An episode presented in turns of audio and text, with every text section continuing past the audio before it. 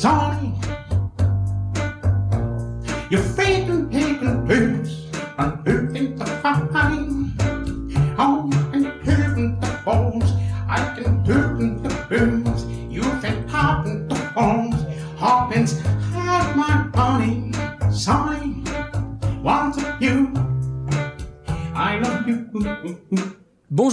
toutes et bonjour à tous, je suis Maxime du podcast Recoversion et vous écoutez le sixième épisode de Super Cover Battle, le podcast qui classe à la manière de Super Ciné Battle les reprises que vous nous envoyez.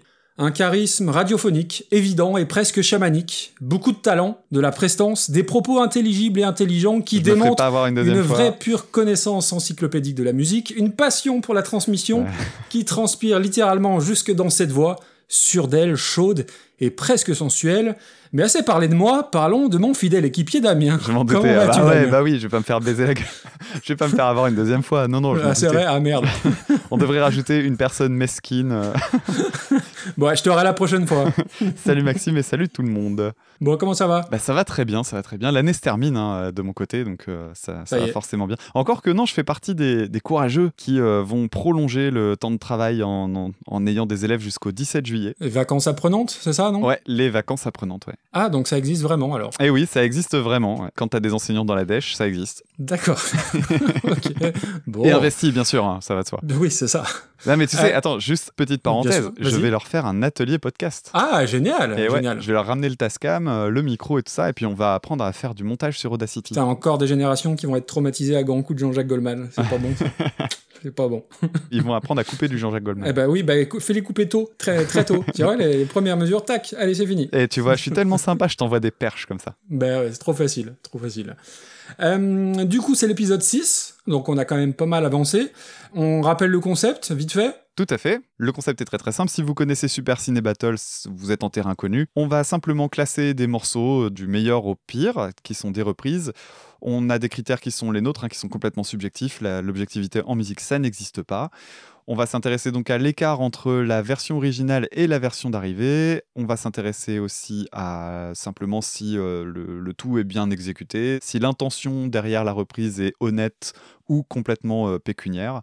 Voilà, et tout ça mis ensemble, ça nous fait un classement qui, franchement, commence à avoir de l'allure en fait. Ouais, clairement. On a 59 morceaux classés. Dans le top du top, on a toujours All Along the Watchtower par Jimi Hendrix, suivi de Mad World par Gary Jules et Your Song de Billy Paul. Et dans le bas du classement, il y a de quoi faire aussi. Je te laisse dire le, le- le- le fond de cuve. Alors, le fond de cuve, qu'est-ce qu'on a? Euh, On va reprendre un petit peu plus en arrière parce qu'il y a eu une arrivée dans le dernier oui, épisode. Donc, euh, les cinq derniers, on va dire. Il y a le fameux Il est 5 heures Paris s'éveille dont on nous a beaucoup reparlé. The Sound of Silence par Disturbed qui fera peut-être grincer quelques dents. À l'heure qu'il est, on n'a pas encore euh, eu de retour puisque l'épisode n'est pas encore paru. Je te donne des repris par les Worlds Apart, Never Gonna Give You Up des To Be Free et le fameux I Kissed a Girl de Attack Attack. Est-ce que ce morceau réussira à être surpassé un jour? Telle est la question. Moi, je vote pour aujourd'hui. Aujourd'hui, on bouscule le, classement en bas. On- Ah ouais? Ouais, Oh. je pense. Je pense. Oh là là, mais tu spoil mon gars, mais moi j'étais parti sur exactement la même réflexion. D'où ma, remarque. Ah oui, oui, bien sûr. Parfait, parfait. Euh, pendant qu'on y est, je fais juste un bref retour sur l'épisode 4 où j'ai dit une grosse saucisse. Tu sais, quand on parlait des albums de Face No More, Oui. euh, j'ai dit qu'Angel Dust était l'album juste avant Sol Invictus. Pas du tout, puisqu'évidemment, euh, Angel Dust, ça date de 92, juste après l'album The Real Thing. Ça va, 15 Et on ans. me l'a fait remarquer par mail, et je me suis planté lamentablement. Et euh, bah, désolé pour euh, Mike Patton si tu nous écoutes, il y a quand même peu de chance. Mais voilà, on remet les choses dans l'ordre. Donc, euh, The Real Thing, c'est 89, et juste après, c'est Angel Dust. Voilà, voilà. Yes, Mike Patton, we are very sorry. One again. Un jour, peut-être. peut-être, peut-être. Après tout, euh, faut être ambitieux dans la vie. Faut avoir des rêves. T'as raison, t'as raison. Qui ne tente rien à rien. Phrase d'Ayam, toi qui es en train de découvrir euh, l'album euh, L'école du Ah micro oui, d'argent. merci, merci, c'est fantastique. Si tu écoutes le morceau Né sous la même étoile, t'entendras une des phrases qui est pour moi devenue un mantra, qui est Sans ambition, la vie c'est trop long. Ah, joli, Mm, mm. joli, joli. Après, ça continue avec pisser violent dans un violon, ça change un peu. Ok, très bien. Euh, bon, qu'est-ce qu'on fait en attaque? Ah oui, alors, mais attends, avant d'attaquer, je te propose juste de rappeler que depuis quelques numéros, on a installé un nouveau fonctionnement, on va dire, Tout à fait. avec euh, un premier morceau sur lequel on s'est mis d'accord, en fait, tout simplement, parce qu'il va permettre de parler à un maximum de gens. On choisit un morceau particulièrement célèbre. Et le dernier morceau, c'est le Pins. Le Pins, c'est donc un morceau que tu as choisi, puisque c'est toi qui as fait la sélection de cette Oui. semaine. Tout à fait. Et ce Pins, je ne sais pas du tout de quel morceau il s'agit, et je ne sais pas pour quelle raison tu l'as choisi. Et non. Donc c'est euh, Suspense. suspense. Et on le garde pour la fin, le Pins. Exact, parfait. Eh bien, on va attaquer donc avec euh, une première reprise. Le morceau s'appelle Africa. Le morceau original date de 1982 par Rose Lawrence et la reprise par Julien Doré et Dick Rivers en 2018. Et c'est un morceau qui nous est envoyé par Thomas, qui a fait les choses bien correctement avec une petite liste et dont le titre est Relecture acoustique des années 80. On écoute ça tout de suite et on en reparle juste après. visage, son gris gris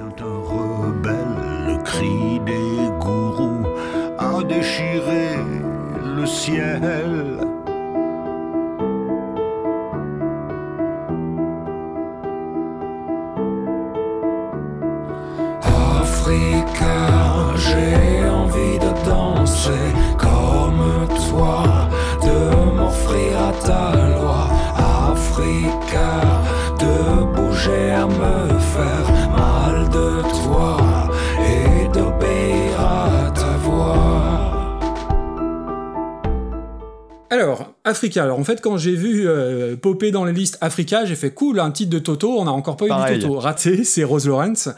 Euh, alors ça va être, je vais commencer par le petit point à 45 tours à la maison. On avait Africa de Rose Lawrence à la maison, donc c'est une chanson que je connais par cœur, que j'ai entendue toute ma jeunesse. Euh, J'avais oublié la laideur de la pochette quand j'ai fait mes petites recherches, je suis retombé dessus et ouais, ça pique un peu les yeux. Alors tu vois, je trouve que ça fait partie des, alors, peut-être que tu seras pas d'accord, auquel cas c'est pas grave. Je trouve que ça fait partie de la bonne variété française des années 80, si je puis dire.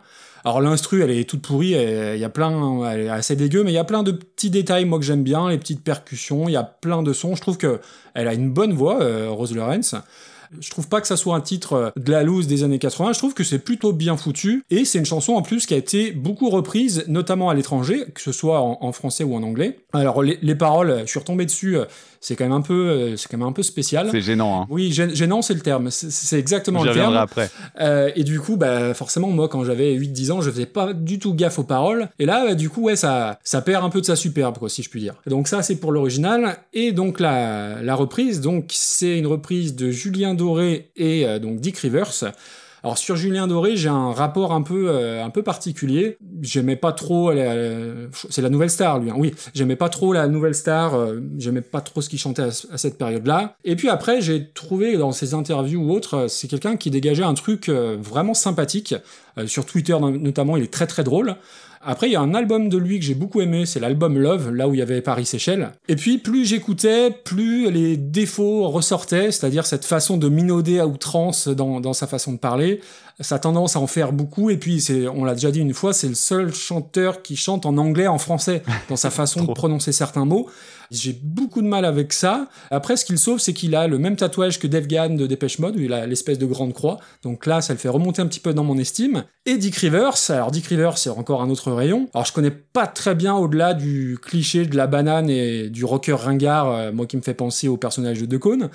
J'ai pas une très bonne image de, lui. Pour moi, c'est typiquement l'artiste qui refusait de vieillir et euh, quitte à en devenir ringard jusqu'au bout des ongles ou jusqu'au bout de la banane. Et puis voilà, Dick Rivers, il s'appelle quand même Hervé C'est moins sexy. Euh, hein. donc le, le- le- on va dire que le gap euh, il est assez assez important et surtout en fait euh, ce qui a quand j'ai je me suis repenché sur Dick Rivers ce qui m'est revenu en tête c'était tous les son album avec un terrible jeu de mots véridique et je trouvais ça menace déjà à l'époque et quand je suis retombé sur la liste de ses albums parce qu'il en a sorti quand même pas mal Je me suis dit, ouais, c'est- c'est c'est- c'est juste pas possible. Et est-ce que tu sais, alors, parce que du coup, j'ai gratté un peu, quel est le point commun entre Dick Rivers, Sidney Bechet, Ingrid Bergman et Léon Zitrone? Ça commence comme une mauvaise blague. Non, non, c'est euh, c'est pas ni une mauvaise blague, on n'est pas dans les grosses têtes non plus, je te rassure. Non, non, c'est une vraie, il y a un vrai point commun et un truc assez pas, terrible. ils ont une tante en commun? Non, ils, ils sont morts le jour de leur anniversaire. C'est quand même terrible. Ah Voilà. Ah purée, ouais. Ah, c'est moche. Donc tu vois, c'est c'est typiquement le genre de truc con que j'aime bien savoir. Et j'ai découvert ça, donc je le ressors, tu vois. Mhm. Voilà. Bravo. Bon, ça n'a pas beaucoup d'intérêt pour le podcast, mais voilà, ils sont. il est mort le jour de son anniversaire. Bon, on passe à la chanson. Je passe sur le Julien Doré, ça j'en j'en ai déjà parlé. Mais Dick Rivers, le problème, c'est que dès le départ, tu sens qu'il tente un peu le d'être le Johnny Cash de Villefranche-sur-Mer, quoi. Tellement. C'est-à-dire que, Oh, alors un Johnny Cash euh, low cost, il s'auto-parodie dans sa façon de chanter en, en- alors, euh, dans le feu de mon corps, en accentuant un peu les, les consonnes comme ça. Euh, vraiment, c'est pas très très beau. C'est dommage parce que la chanson en elle-même, c'est un joli piano-voix. euh, c'est un peu mieux à la fin quand il y a l'orchestration qui va venir s'épaissir un petit peu. Après, euh, moi j'ai pas trop aimé dans le sens où je trouve que c'est un peu caricatural. Il a pris cette chanson Julien Doré, mais il aurait pu prendre n'importe quelle autre chanson un peu naze des années 80. D'ailleurs, c'est ce qu'il faisait dans la Nouvelle Star. hein. C'est un peu comme ça qu'il a marché. Il a repris euh, une chanson d'Alizé, il a repris euh, Les bêtises de Sabine Paturel. Donc je trouve que c'est un peu facile. Et puis euh, j'ai du mal aussi avec l'intention derrière de genre je vais ressortir une, une espèce de vieille gloire. euh, il l'avait déjà fait avec Yves Torner. Donc alors je considère que euh, Dick Rivers c'est une vieille gloire déjà à l'époque. Donc du coup je trouve que l'intention est un peu putassière et j'ai pas trouvé ça formidable quoi. Eh ben, de mon côté, la chanson de Africa, si tu veux, moi je la connaissais que comme une chanson ouais, que t'entends dans les mariages, etc. Ah bah oui forcément. Et pareil, j'étais en mode Ah ouais, Africa, mais non, c'est pas Toto. Et dommage, raté. Euh, les paroles, je- tu disais tout à l'heure qu'elles étaient gênantes. Enfin, j'avais rebondi en disant qu'elles étaient gênantes. Euh, ouais, c'est terrifiant. hein. Ouais. Quand tu la relis, oh, je, me, je me dis, mais aujourd'hui, C'est aucune compliqué. chance que ça passe. Ah oui oui clairement. C'est euh, tous les pires stéréotypes, les plus gros clichés qu'on puisse imaginer sur l'Afrique. hein, tout y passe. le gris-gris vaudou, les tam-tams, la panthère, la gazelle, la tribu. Enfin, c'est hallucinant. T'as l'impression de regarder un mauvais manuel d'histoire-géographie de la Troisième République. C'est- assez ouf. mais, mais musicalement, c'est moins désagréable que beaucoup d'autres tubes Ouais. euh, de l'époque. Même si j'ai quand même pensé à toi parce qu'il y a un fade-out à la fin. Ah oui c'est vrai c'est vrai. Euh, ouais. euh, ah oui si je me l'étais noté en plus. Et oui, il y a un fade-out. Mais on, on en reparlera aujourd'hui des fade out. Quant à la reprise de Julien Doré, comment dire? Je ne fais pas du tout partie du public des Nouvelles Stars et compagnie, mais j'avais pas pu passer à côté du phénomène Julien Doré parce qu'il avait eu l'audace, tu comprends, de mettre des barrettes de cheveux. bah oui. Euh, il en fallait très peu à l'époque pour, pour surprendre les gens. Mais c'est une grosse surprise et en même temps, je sais pas si j'ai aimé ou pas. Ou plutôt, maintenant que j'ai un peu de recul, je sais que bof, je suis un peu comme toi, je vais spoiler le Mm. classement, ça ira pas bien loin. Non. Mais euh, pendant toute l'écoute, je me disais, mais c'est qu'est-ce que j'ai comme rapport avec cette chanson? Il y a un côté euh, attraction-répulsion. Je me demandais où ça allait aller et euh, c'était assez bizarre. Alors, la voix de Doré, quand il est tout seul, moi, je peux pas. Euh, je suis un peu comme toi, je le trouve très sympathique sur, sur Twitter. C'est c'est un- une vraie personnalité avec beaucoup d'humour et tout ça. Donc, Ouais. c'est vraiment quelqu'un Mm. qui, a, qui a ma sympathie, qui a l'air sincère en plus dans ce qu'il fait, mais. Euh, J'arrive pas à supporter sa voix, sa, Ouais, façon de chanter. caisses, là, hein. le- un sorcier vaudou. Ouais. Tu vois, moi je peux pas ça. C'est c'est imblairable. Et euh, finalement, ben, la chanson, en fait, euh, toi tu, tu parlais de Dick Rivers. euh, moi je connaissais vraiment pas bien Dick Rivers. hein. Quand tu disais Vieille Gloire, oui, c'est un peu comme ça que je le voyais aussi. Par contre, j'ai halluciné quand il a commencé à chanter. hein. Je m'attendais pas du tout à ce qu'il descende aussi bas. Ah mais oui oui. C'était. Est-ce que tu connais euh, l'épisode de South Park qui s'appelle Le bruit marron? Pas du tout. Non non je connais très mal la sauce park. Est-ce que tu connais quelque chose qui s'appelle la fréquence sombre? Non. Eh ben, je vais t'apprendre un truc. Donc on assiste au bruit marron de Dick Rivers. Euh, le bruit marron de Dick Rivers, c'est quoi? Ben, En fait, le bruit marron, c'est une fréquence théorique qui serait tellement basse qu'elle ferait entrer en résonance en fait les organes du corps humain jusqu'à empêcher les sphincters de fonctionner, ce qui provoquerait euh, une fuite. voilà, c'est d'où le, d'où le nom bruit marron ou fréquence sombre. C'est euh, le sujet du film de Fatal Bazooka d'ailleurs. Ah oui pourtant Voilà, que j'ai t'as toute l'étendue de ma culture en deux secondes là. Ah, voilà, dis donc, putain, on passe de Sauce Park, Fatal Bazooka, ouais, Ah ouais. c'est raccord. Si c'est votre première écoute de- du, du- du podcast Super euh, Cover Battle, euh, ne vous formalisez pas à tout ce que je viens de dire. hein. Je, je peux être un peu plus pertinent parfois. Mais il a une voix vraiment que j'ai trouvé euh, assez dingue, il faut le reconnaître. Après, il en fait des tétraquesses, hein, comme tu dis, donc voilà. Mais c'est la limite dans l'exercice, en fait. C'est que c'est super surprenant au début. En même temps, ça crée vraiment, t'as as, l'impression d'être dans presque de l'infrabasse. Ça prend énormément de place dans ta tête quand tu l'écoutes au plug et tout ça. Et euh, je trouvais que le morceau devenait vraiment agréable seulement quand lui intervenait en même temps que, euh, Ouais. que Julien Doré. Et à ce moment-là, ça crée un truc. Après, sur le, la question de l'honnêteté de la démarche, euh, c'est triste, mais euh, Dick Rivers est mort seulement quelques mois après, ou un an ou deux après le, le titre. Et c'est Oui. finalement un des derniers morceaux, un des derniers moments de, de lumière Ah bon de Ah merde. Dick Rivers. Et, le der- et la, la dernière image du clip, d'ailleurs, elle est assez euh, étonnante. C'est euh, lui assis à l'arrière d'un pick-up. Et le pick-up, conduit, on suppose, par Julien Doré, qui s'éloigne de la caméra, est un regard de chien battu de Dick Rivers vers la caméra. Il y a un côté. Ah euh, un, un peu Ok, prophétique. bon, quoi. bah, dernier tour de piste, euh, ouais, c'est c'est ouf, c'est c'est un peu bizarre, quoi. Après, sur sa façon de chanter, alors euh, peut-être que je, je me fourvoie, hein, mais je le soupçonne d'avoir vraiment. il enfin, ça devait être à l'époque où Johnny Cash avait sorti les American Recordings où il faisait plein plein de reprises. Bah oui, ça sent quand même le truc. je vais franchement m'en inspirer et ça va marcher, quoi. J'ai- pas réussi à me débarrasser de cette impression-là. Bah, surtout qu'il a fait toute sa carrière sur ce principe-là, sur le Bah fait de oui. dire euh, je suis la star américaine française. Donc euh, c'est pas très étonnant. Il a jamais, il a jamais renié ni ses influences ni rien. Et puis en plus de ça, il a toujours même emprunté, euh, même physiquement, des, Oui, des bien postures, des, allures qui correspondaient à ces stars des années, euh, bah, des années 60, voire Ouais, avant ouais. même. euh, donc forcément. Et autre anecdote, puisque tu en avais une sur sa, sur sa date de naissance, j'imagine que tu connais celle de son nom, parce que Dick Rivers, ça veut, di- ça, ça Oui, veut dire quand même euh, rivière, Rivière de Bite, hein, oui, euh, oui. Fait, soyons clairs. Ça m'a toujours fait mal. euh, je, je suis je suis navré pour les, pour les oreilles chastes, mais c'est quand même ce que ça veut dire. Et en fait, c'est parce que pour un mec qui reprenait les chansons en anglais, c'était quand même une sacrée brêle en anglais, puisque lui, ce qu'il bah, voulait dire, c'était grosse rivière. Mais bon, tu dis pas, tu, Oui, c'était- tu n'utilises pas l'adjectif dick pour parler d'une rivière. C'est pas possible. Non. Bon, note pour plus tard, ne pas faire écouter cet épisode à mes enfants. Voilà, ça c'est fait. Bon, pas, ouais, c'est vrai qu'ils sont un peu jeunes. Je suis pas fréquentable, je suis navré. Euh, donc, euh, oui, en ce qui me concerne, la reprise, elle ira pas bien haut. Moi, je vois du bon milieu de classement, euh, bien, bien mou. Tu préfères écouter Foxy Lady par les Cure ou euh, Julien Doré Non, et- je préfère écouter Julien Doré parce que c'est un peu musical. À, à partir de la reprise de, des Cure, on arrive dans le vraiment non musical. donc ça, toi, c'est la limite à pas. Ok. Mm, mm. Ça va au-dessus de Pressure Drop, hein, je suis désolé, hein, dans ce Ah, cas-là. pouf, ça ne peut qu'aller au-dessus de Pressure Drop, ça peut même aller au-dessus de Serge Gainsbourg en ce qui me concerne. Euh, attends, non, non, non, faut que ça aille plus haut. J'ai une idée, je te propose, tu me dis ce que t'en penses. Moi, je la vois juste au-dessus de Where is My Mind. En fait, oui, je voyais en fait In the Heat of the Night par To Die For, et clairement, je préfère écouter la version d'Africa. Donc, euh, oui, euh, euh, où tu m'as dit, c'est très bien. Where is My Mind, c'est c'est pas mal. Ok, juste au-dessus. Donc ça la met 46e position sur euh, 59, sur 60, pardon. parfait. Donc là, on est dans le dernier, dernier quart. hein. Mm, mm. Allez à Jacques Taest. Alors cette fois-ci, on fonctionne pas euh, au tirage au sort. Et on pipote le truc. Voilà, on pipote le truc cette, cette semaine. Euh, je me suis rendu compte en prenant mes notes qu'il y avait des liens entre euh, les morceaux, il y avait des notions qui revenaient.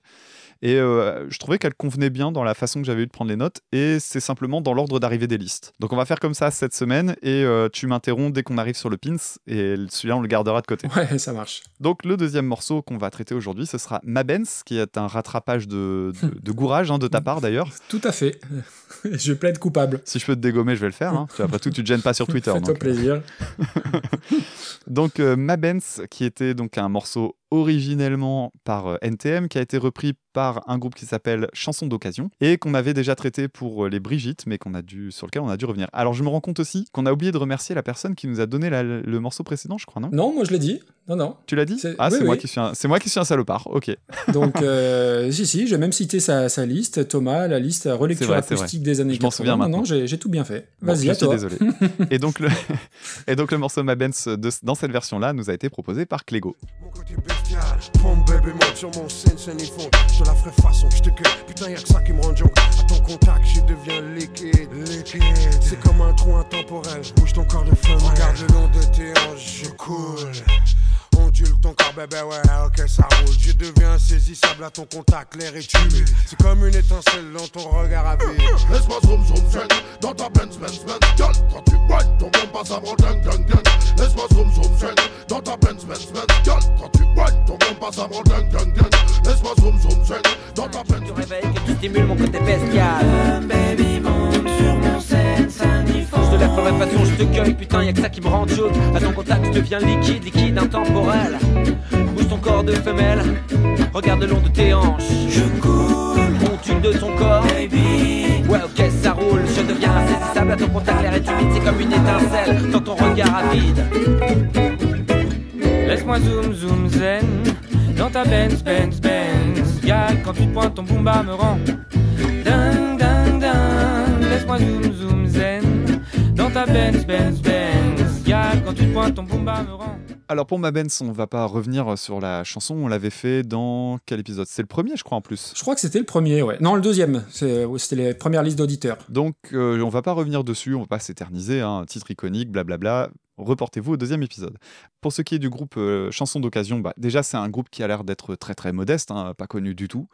Et c'est un groupe euh, de swing manouche. Et ça m'a rappelé vachement, et c'est d'ailleurs toute la limite de l'exercice, ça m'a rappelé le groupe euh, québécois les Lost Fingers. Et c'est d'ailleurs entendu parler. Ouais, euh, c'est un groupe qui fait des reprises euh, donc euh, ben, de jazz manouche, tout simplement, de grands classiques. Notamment, ils en avaient un qui était très réussi, qui était une reprise de d'une chanson de Michael Jackson. C'était Billie Jean. Euh, je je suis même d'ailleurs assez étonné qu'elle soit pas encore parue dans les listes qu'on nous a envoyées parce que c'est vraiment un truc qui a quand même pas mal tourné sur le net et qui a, qui a de la gueule. Donc euh, j'étais surpris de pas l'avoir encore. Donc avis aux amateurs. Toujours est-il que euh, c'est un peu la limite de l'é- du, du truc, je le disais, parce que ben, une fois que tu as entendu une reprise de swing, c'est un peu chaud de réussir à s'éloigner de celle qu'on connaît déjà Ouais. parce que le, bah, ça fait partie des- de ces styles qui sont tellement marqués qu'une fois que tu as les codes, c'est difficile de- d'avoir un morceau qui éclate parmi tout le reste. Cela dit, il y a des petits trucs un peu disparates dans la version des, des chansons d'occasion qui est assez intéressant et en même temps c'est c'est aussi ce que j'ai trouvé pas top, à savoir notamment le chant. Je trouve que le chant est super rocailleux en fait. Ça donne l'impression que c'est un groupe euh, estampillé fête de l'UMA, si tu veux. et, et je trouve que ça colle pas Ouais. trop avec le reste de la musique parce que derrière t'as bon, as le, le côté euh, jazz manouche avec la pompe euh, super rapide et tout. Derrière t'as aussi des chœurs qui sont, en- qui sont faits de façon jazz vocale. Donc c'est pas désagréable, mais c'est pas fou non plus. Point positif quand même, j'aime bien le fait que cette version-là, le style musical emprunté, permet de parasiter complètement ce qui me dérange dans la chanson, à savoir le côté lassif en fait. Exactement. Et là, ça, ça neutralise le truc et du coup, bah, ça rend les paroles un petit peu plus digestes, tout simplement. Donc ça doit être super sympa en live, mais pas plus en ce qui me concerne. Donc, euh, bah ouais, pour moi, c'est pas top, top, top. Euh, je- je- le reste de l'album, par contre, a l'air d'être franchement pas mal. Donc je penche pour une sorte d'erreur de casting, on va dire, parce que j'ai notamment écouté euh, leur version des corons de Pierre Bachelet. Et leur reprise était vraiment bien. Et du coup, je trouve que celle-là, elle, elle- bah, c'est la plus basique en fait, et du coup, c'est la moins intéressante de ce que j'ai entendu de ce qu'ils avaient repris. D'accord.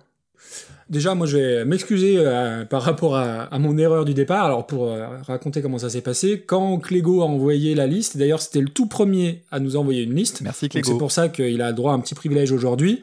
Euh, c'est que moi j'ai lu euh, NTM Ma Benz et j'ai vu reprise Ma Benz et j'ai tout de suite associé ça aux Brigitte j'ai pas assez lu le truc et en fait c'était pas du tout les Brigitte euh, la chanson qu'ils voulaient nous soumettre c'était chanson d'occasion donc mea culpa quand j'ai vu chanson d'occasion j'ai eu un peu peur à la vue du, du nom du groupe parce que ça a une connotation un peu de groupe de bal musette euh, qui va chanter au thé dansant de gravier sur glaise hein, tu vois un peu le truc euh, donc j'étais assez, euh, assez effrayé. Et en fait, quand ça part, bah voilà, j'ai compris où il voulait en venir. Il y a un vrai bon swing. Alors, la, la référence est facile, mais euh, moi, ça m'a. Je suis- assez nul en swing, mais ça m'a rappelé du Sanseverino, Ah pour oui. citer un, un nom euh, relativement connu. Il y a de très jolies harmonies vocales. Il y a, le chanteur, il a vraiment, moi, je trouve qu'il a vraiment un bon flow.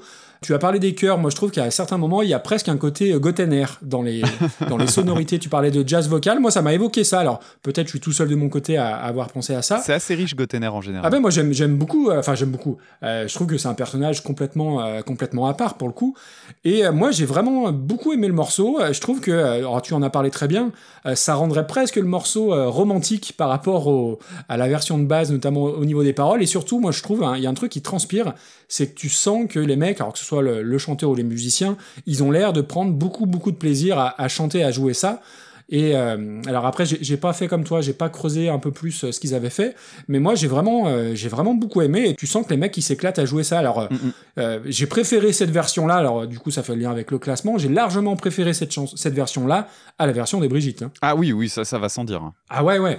Mais ouais, ouais. Moi, je, je connaissais pas du tout ni le, ni cette version-là, ni, ni le, ni le groupe en l'occurrence. Mais j'ai vraiment passé un super bon moment. Ouais, ça m'a, ça m'a donné le sourire, quoi. Bah après, je sais pas si t'écoutes beaucoup de jazz manouche et ce genre de choses, mais quand tu Pas du en- tout. Voilà, et, et en fait, je pense que c'est ça le truc, c'est que du jazz manouche, moi j'en ai écouté euh, vraiment énormément pendant très longtemps. D'accord. Ouais, je connais deux, deux- albums de Birelli Lagrène, euh, Django Reinhardt et, ça- et Sanseverino, et c'est à peu près tout. Bon, c'est déjà pas mal. Mais disons que quand t'en as écouté euh, un petit peu plus, tu te rends compte que c'est le, c'est la version easy en fait, si tu veux, du, du jazz manouche. C'est-à-dire qu'on, Ouais. et c'est pour ça d'ailleurs, je trouve que les autres morceaux que j'ai vus de leur album, je les ai trouvés plus intéressantes en fait, un petit peu plus audacieuses que là. Ok. Bah du coup c'est cool parce que pour le classement on a une valeur valeur euh, Eh bah oui. étalon, entre guillemets. Donc elle était 35e, la version des Brigitte, donc pour moi ça va nettement au-dessus. Ouais, euh, je la mettrais juste en dessous du frelon vert. C'est-à-dire au-dessus des Brigitte, certes, mais pas beaucoup plus haut en fait. Ah ouais, non, moi j'y voyais un petit peu au-dessus. Après, vois. je peux comprendre, euh, pour l'originalité, c'est vrai qu'il y a un bonus quand même. À toi de me dire ce que tu proposes. Euh, si on prend Get Your Freak par Hills, euh, il y avait pas énorme. Enfin, si, il y avait un peu d'originalité quand même, mais. Tu euh, veux la mettre au-dessus? Ouais, moi je la vois. euh, Tu vas aller même plus haut, toi. euh, tu fais le timide. Ouais, je la vois même au-dessus de. ah, non, mais je vois juste au-dessus euh, les Scissor Sisters euh, qui m'ont massacré comme Numb. Pour moi, je la vois au-dessus. Ah, mais en plus, je suis en plein montage du cinquième épisode et je me rends compte que j'avais dit, ah, je m'en souviens même plus de cette chanson, alors que clairement, elle me revient très, très, très souvent en tête. hein. Ah ouais? Ah bah, euh, d'accord. Ouais, alors euh, je la trouve toujours euh, intéressante, originale et tout, mais c'est pas une chanson que j'adore, mais. Mais tu t'en souviens. Ouais, c'est bizarre Ah. que à ce moment-là, j'ai eu un blackout. c'est pas le premier, c'est pas le dernier. Donc, eh ben, écoute, en dessous de Harry Nilsson et au-dessus de- des Scissor Sisters. Donc, ça fait une 26e place. Ok, c'est bien. Allez. C'est quand même pas mal plus haut que ce que j'avais proposé, mais il y a pas beaucoup de. il Y a... On n'est pas encore dans une liste euh, gigantesque, donc euh, ça passe. Puis on va négocier plus tard, t'inquiète pas. Oui, on verra bien. Je pense qu'aujourd'hui, il y aura de la négociation. Ah, bah écoute, Ouais. on va voir ça. En Ouais, tout ouais. cas, on sait, que, on sait que ça a bougé dans le bas, donc euh, j'ai hâte de voir ça. Troisième morceau de la liste dans l'ordre, proposé par Stéphane Lecohanet, et il nous a proposé le morceau When the Levy Breaks, repris par Led Zeppelin en 71, originellement par Kansas McCoy et Memphis Mini en 1929. If it keeps on raining, levee's going to break. And all these people have no place to stay. Now look here, mama, what am I to do? Look here, mama, what am I to do? I ain't got nobody care my trouble to. I works on the ladder, mama, both night and day.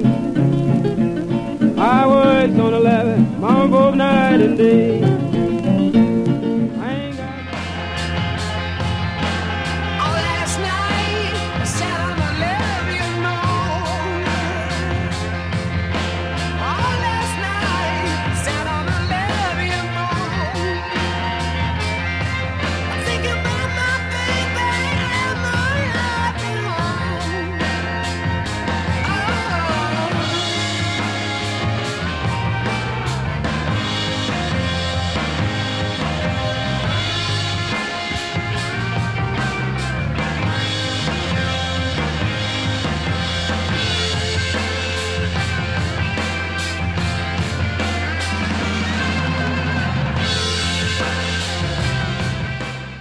Alors, When the Levy Breaks, alors bah déjà, moi j'ai appris que c'était une, une reprise grâce à, à Stéphane, donc merci. Alors après, je sais que Led Zeppelin, ils ont pas hésité à taper dans les répertoires de, de Bluesmen, mais là, du coup, j'étais persuadé que c'était une chanson euh, écrite par euh, Page et Plant, pas du tout. Euh, donc si on revient sur la version originale, c'est une chanson qui fait suite au, au cru du Mississippi en 1927, si je dis pas de bêtises, où il y a eu beaucoup de morts, un déplacement de population assez important, et du coup, cette chanson-là fait suite à ce, drame local. Alors, je connaissais ni la chanson originale, ni les, les auteurs, donc Kansas, Joy, McCoy et Memphis Mini. Alors, moi, je suis pas très calé sur les vieux bluesmen euh, de ce genre-là, si ce n'est Robert Johnson, parce que Robert Johnson, il y a un groupe qui a fait une reprise de lui, et d'ailleurs, je l'ai pas vu arriver dans les listes, un groupe euh, rouge et chaud qui vient du Chili. Voilà, si ça peut donner euh, une petite indication.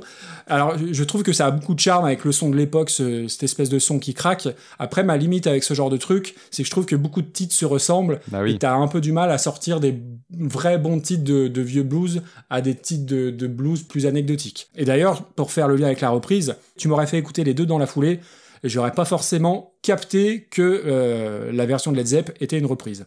Alors pour Led Zepp, alors il faut que je parle deux minutes de Led Zeppelin. C'est assez rare maintenant que j'écoute Led Zeppelin parce que je les ai beaucoup, beaucoup, beaucoup, beaucoup écoutés. Et à chaque fois que je les écoute, je me dis évidemment, c'est le meilleur groupe du monde, c'est incroyable. J'adore Led Zeppelin.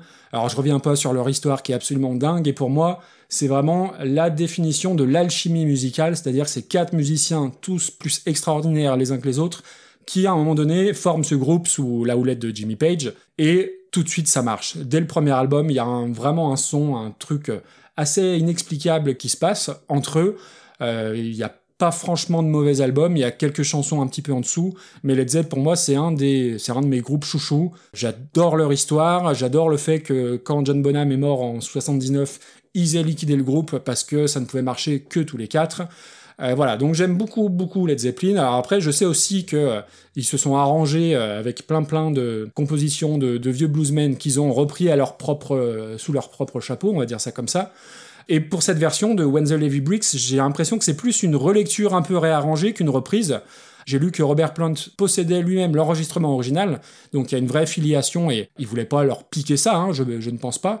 Après, musicalement, c'est un titre qui est assez particulier chez Led Zeppelin parce qu'il est très arrangé, notamment sur la batterie. Il a été enregistré dans, enfin, le son de batterie a été enregistré dans une cage d'escalier avec des micros placés très très bizarrement, ce qui donne cette, euh, cette sensation de son très ample, très lourd au niveau de la batterie. Et d'ailleurs, il- c'est un, un morceau qui est tellement arrangé qu'ils l'ont quasiment jamais joué en live, je crois. Et pourtant, Dieu sait que c'était pas des peintres. Et d'ailleurs, la boucle de batterie qui donne tout le, le sel à ce titre-là, elle a été pas mal samplée, notamment par les Beastie Boys. Mhm, Tout à fait. Et ces enfoirés de Led Zeppelin, ils leur ont fait un procès. Ah ouais? Alors qu'eux ont pas. Oui, oui, oui, oui, tout à fait.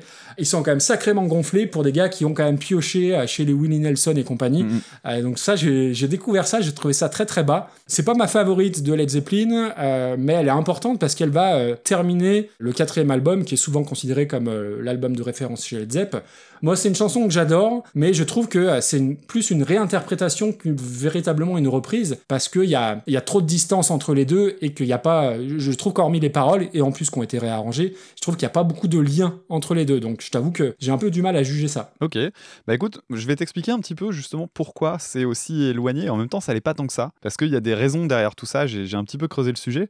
Alors, je vais revenir d'abord sur le morceau original, évidemment. Et le morceau original, bah, c'est un blues, tu l'as dit, méga classique. Et pourquoi est-ce qu'on a l'impression que tous ces morceaux-là se ressemblent? Bah, En fait, parce qu'ils partagent une caractéristique commune qui est de faire partie de ce qu'on appelle les 12 bar blues, c'est-à-dire des blues qui se jouent sur un groupement de 12 mesures qui reviennent sans cesse. Alors 12 mesures, ça veut dire qu'on a un accord qui va durer pendant une mesure, deux mesures, et enfin généralement deux mesures. Et en fait, on fait plusieurs changements, et quand on est arrivé à 12 mesures de long, on revient au départ. Et souvent, c'est pas uniquement ça, c'est surtout que les accords qu'on met à l'intérieur sont souvent pas forcément les mêmes, mais les intervalles qui les relient sont les mêmes à chaque fois. C'est-à-dire qu'en gros, tu vas avoir les mêmes musiques, la même, euh, la même suite d'accords, simplement elle sera juste transposée, plus grave ou plus aiguë. Oui, c'est la grille blues, quoi. Voilà, typiquement c'est ça, la grille blues, donc c'est le 12 bar blues, et le plus souvent, pour les personnes qui s'intéressent un petit peu plus près à la musique, c'est premier degré, quatrième degré, cinquième degré, et on revient au début. C'est tout le temps comme ça. Là, c'est euh, La, Ré, on fait un petit retour sur le La et on passe à un Mi. Euh, typiquement, là, ça s'entend à mort et ça ressemble super fort, par exemple, à Roll Over Beethoven de Chuck Berry. Et c'est normal parce que c'est la même chose. Et euh, pareil avec euh, des tas et des tas d'autres morceaux du même style. Le truc qui se passe quand on écoute cette chanson-là, c'est qu'évidemment, il y a beaucoup de charme avec le côté vinyle, tu l'as Eh dit. oui. Et moi, ce que j'apprécie dans ces vieux morceaux de blues, c'est le fait que ce blues-là ait été joué à l'acoustique. La guitare électrique a pris le pas euh, sur le, sur le blues euh, assez rapidement, en fait, dès qu'on a commencé à avoir des amplis et tout ça. Et euh, moi, je, je trouve qu'il y a un charme dingue dans les, les- les morceaux de blues joués à la guitare acoustique. Ouais. Et là, ça fait plutôt plaisir d'entendre ça. Mais euh, je suis comme toi, je les différencie plus, quoi, à force. Ouais, c'est compliqué. hein. Pour ce qui est de la chanson de, de Led Zepp, en fait, ce qui fait que ce n'est pas tout à fait une reprise comme une autre, c'est parce qu'en fait, là où tu as le fameux 12 bar blues, ils pouvaient pas se permettre de garder ça. Et ils ont fait un autre truc, c'est qu'ils se sont, ils sont partis sur un fonctionnement modal. Donc, on va faire les choses de façon très schématique et très simple. Ce qui détermine beaucoup cette chanson, en fait, c'est que tu as un côté euh, drone, c'est-à-dire que tu as une note en bourdon. Ouais. Pas pendant tout le morceau, elle change, mais souvent tu as une note qui reste euh, lancinante et sur laquelle on va broder la mélodie. Et ça, c'est le truc qui va t'éloigner très très fortement de la, du morceau de départ fait. et qui fait que du coup, on a une autre chanson en fait. Et en même temps, moi, je t'avoue que c'est ce qui m'a vraiment plu dans la, dans la version. Et ce qu'il y a de marrant, c'est de voir euh, que, bon, je, je sais pas, je ne me suis pas penché sur la question plus en détail, mais ça me semble être un style euh, de composition qu'on utilise beaucoup aujourd'hui, par exemple dans le stoner et tout ça. Et du coup, je trouve que c'est assez euh, moderne en fait dans leur façon de travailler. Mais euh, pour ça, il faudrait que je fouille un petit peu plus parce que ça devait certainement pas être les premiers à le faire. Donc voilà. Donc ça, c'est pour le côté euh, tiens, ça ressemble, mais ça ressemble pas complètement. Ok. Euh, tu, as, tu as parlé de la, de la question de la batterie. En fait, cette question de la batterie, elle a fait couler euh, plein plein d'encre. hein. Encore aujourd'hui, tu as Ouais. des débats sur Internet. D'ailleurs, il y a une super vidéo de Rick Beato, qui est un vulgarisateur de, Ah oui. de musique sur cette chanson-là et où il fait un point justement sur la question de la prise de son de batterie. Effectivement, hein, tu l'as dit, prise dans, un, dans une cage d'escalier avec des micros placés au premier étage. Et surtout, est-ce que oui ou non, il y a un écho sur la, sur le, sur la batterie Oui, euh, mm. parce qu'il y a une espèce d'écho et on se dit oui mais c'est naturel dû à la cage d'escalier. En fait il y a deux choses. Il y avait aussi un écho, euh, c'est-à-dire un effet qui permettait de doubler notamment c'était euh, l'impact de la frappe de la caisse claire et, de la, et du kick. Et en fait, ça donne l'impression que tu as un espèce de rebond qui en fait n'existe pas. hein. Quand John Bonham le jouait, on n'avait pas ça. Et euh, c'est euh, au moment de la production qu'on entend ça. Donc c'est vrai que c'est un morceau un peu particulier. Et je suis pas un fan de Led Zeppelin, hein, je l'ai souvent dit. Ah, bah, c'est la question que j'allais te poser. Voilà, je je, je connaissais pas ton avis sur le groupe. voilà, je l'ai souvent dit, mais par contre, euh, je suis revenu un petit peu sur mes positions euh, un petit peu provoques de quand j'étais plus jeune, où c'était vraiment euh, Led Zeppelin à vous faire foutre. Ah ouais. Donc je suis un petit peu plus ouvert aujourd'hui, même si j'accroche vraiment pas à tout, tout, tout. Cette chanson-là m'a vachement plu. Vraiment, vraiment, vraiment vachement plu. Ah ouais, alors pourtant, euh, c'est pas la plus représentative du, du groupe, et je parle même pas de Stairway to Heaven, parce qu'elle est, euh, on peut plus l'entendre tellement on l'a entendu. Et ben peut-être pour ça. Ah ouais, mais il y a, il y a tellement de morceaux géniaux chez Led Zepp. Ouais. Alors j'en avais déjà parlé sur Twitter. hein. Moi j'aime beaucoup l'album euh, House of the Holy. Ah bah oui, exact, on en avait parlé. qui est pas forcément un album euh, d'ailleurs particulièrement apprécié euh, des, des fans en plus mais ouais c'est un morceau c'est un, album que j'aime bien parce qu'il est Ah, c'est un maison morceau dingue, ouais. Et il y a des trucs avec des ambiances pas possibles dessus. Mais euh, tu vois, tous les morceaux euh, les plus connus, genre Black Dog, euh, Black Dog, je l'aime pas, tu vois. C'est un morceau qui. J'aime bien le riff, tu vois, mais j'écouterai jamais Black Dog pour me faire plaisir. Hmm. Ah, il faut écouter Achilles Last Stand. Alors, je sais plus si c'est sur Présence ou euh, sur Outdoor, mais c'est un morceau qui est, qui est dément, absolument dément. J'y redonnerai sa chance, mais je sais que je l'ai déjà écouté et que je l'ai jamais gardé. Donc euh, je, je redonne- je redonnerai sa chance au produit. hein. Ah, mais je parlais pas pour toi, euh, je parlais pour les auditeurs. Merci, c'est sympa. et, et donc pour en revenir à When the Levy Breaks, euh, c'était une belle découverte. euh, avec un chant qui est super énergique, il y, a des- il y a plein de trucs chouettes en fait dedans. T'as aussi euh, de la guitare qui est jouée au bottleneck, Ouais. c'est- vachement cool. À la fin, euh, d'ailleurs, c'est Robert Plant, il aimait bien, il aime bien la, le final de la chanson parce qu'en fait, il s'amuse à jouer avec la spécialisation des sons. T'as la, en fait, la voix reste au milieu Oui, tout à fait. et t'as euh, tout, tout qui bouge autour de toi dans, dans ta tête. Et c'est assez audacieux quoi en termes de, de production, c'est c'est chouette. Donc moi, j'ai vraiment beaucoup, beaucoup aimé. Cool, cool. Et là, j'ai mis une petite flèche qui va euh, trois quarts haut. Ah, bah super. Allez, eh ben, on va regarder dans le premier quart alors? Ouais, on regarde carrément dans le premier quart. Ah, génial, génial. Ah, c'est cool, ça me fait plaisir. Bah écoute, tu- du coup, c'est plutôt toi qui vas. Dis-moi où tu, où tu la verrais et Alors. moi j'acquiescerais ou pas. Moi, je la vois entre. Alors, en fait, je saurais pas la placer précisément, donc je vais te laisser la main de ce côté-là. Ok, Je peux te dire ma limite haute et ma limite basse. Ça te convient? Vas-y, parfait. Euh, Limite haute, c'est Killing in the Name par la Maison Tellier. Ah ouais, ah ouais, on est vraiment dans le. Ouais, ok. Et limite basse, euh, Changes de Charles Bradley. Ah ouais, donc c'est serré quoi. Ouais. Euh, Et je la vois pas, je la vois pas en dessous euh, de, de Changes, ce qui va peut-être t'embêter. Ok. Alors après, peut-être que. Enfin, moi je suis peut-être. Mon avis va être un peu biaisé, peut-être par le fait que je connaissais parfaitement la chanson sans savoir que c'était une reprise. Mhm. Mais du coup, par rapport à, entre guillemets, à l'effet de surprise que j'ai pu avoir avec Dancing Queen, j'ai un peu du mal à, à mettre ça au-dessus. D'accord, parce que Dancing Queen, je la trouvais un petit peu moins ambitieuse que la version de Led Zepp. Ouais, ouais, oui, oui, il y a, y a une vraie, il y a, y a une vraie proposition, tu vois. Mais après- écoute, euh, On avait aussi dit dans le, dans le dernier épisode que euh, quand on avait des morceaux qui étaient récents et peut-être un petit peu, qui avaient peut-être moins laissé leur trace dans l'histoire, que c'était pas plus mal qu'ils se retrouvent en haut de classement. Donc peut-être qu'on peut mettre Led Zepp euh, en dessous, euh, ne serait-ce que par rapport à ce critère-là. ouais, ouais, ouais. Écoute, euh, non, mais re- regarde, on la met entre Beyond the Sea et Dancing Queen. Oh, Ça te va? Ouais, c'est très bien, très très bien. Mais après, voilà, euh, après, je, pense, alors peut-être que je me plante, hein, mais il y a certainement des, des gens qui écoutent et qui aiment beaucoup Led Zepp et qui, comme moi, euh, savaient pas que c'était une reprise. Alors autant je savais qu'il y avait d'autres morceaux qu'ils avaient empruntés euh, dans les très grandes largeurs, autant ce morceau, j'étais persuadé que c'était une compo originale, tu vois, comme quoi on apprend tous les jours. Mm, mm. Donc du coup, ça fait 9ème, ouais, c'est pas mal. Ouais, c'est pas dégueulasse. Hein. C'est pas mal. Et c'est une vraiment très belle découverte. Et puis, euh, comme en plus, je suis un, je suis un sale gosse et que euh, Led Zeppelin, j'étais vraiment parti avec un a priori, genre, ah purée, je vais me faire. Puis en plus, tu commences le morceau, tu vois, qui dure 6 minutes. Je me disais, oh non, ça va quoi. Et en fait, euh, non, non, ça m'a beaucoup plu et je l'ai même écouté plusieurs fois. Et je pense que je le mettrai euh, régulièrement parce que c'est vraiment une belle surprise. Ah, moi, Jimmy Page, c'est un de mes 3-4 guitaristes euh, préférés, hein, clairement. Ouais, alors que moi, il me parle pas plus que ça. Là, Ah ouais, là j'ai bien aimé l'énergie de Robert Plant aussi. Il avait la dégaine, l'allure. euh, j'a- Je comprends tout ça, mais ça n'a pas marché sur moi quand j'étais ado et je pense qu'il est un peu trop tard pour Ok. que j'y vois ce, cet, cet aspect-là. Bah après, moi, c'est vraiment le. Un des premiers gros groupes euh, avec qui j'ai découvert le rock. Donc je pense qu'il y a un côté Oui, affect c'est sûr. très, très important aussi. ouais. Ouais, tout à fait. Comme moi avec Limp Bizkit, normal. On n'a pas de Non, aujourd'hui. et, en plus, et en plus, c'est pour la blague. Hein. C'est- Bizkit est tout, sauf, est tout sauf un des premiers groupes que j'ai connus. Ah bah écoute, hein, chacun sa croix, hein, tu peux, hein, droit.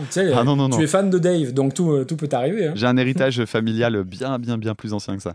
Euh, continuons avec le morceau suivant qui. Oh la vache. Ah oui, celui-là. Le morceau il- suivant dans, dans ce qui nous a été envoyé, ouais, ouais, ça pique. C'est le morceau Paperback Writer des Beatles en 1966 qui a été repris, qui a été massacré, pardon, par les Bidochons. On appréciera le jeu de mots lamentable, avec, en faisant une version avec un titre encore pire, Pas de papier water.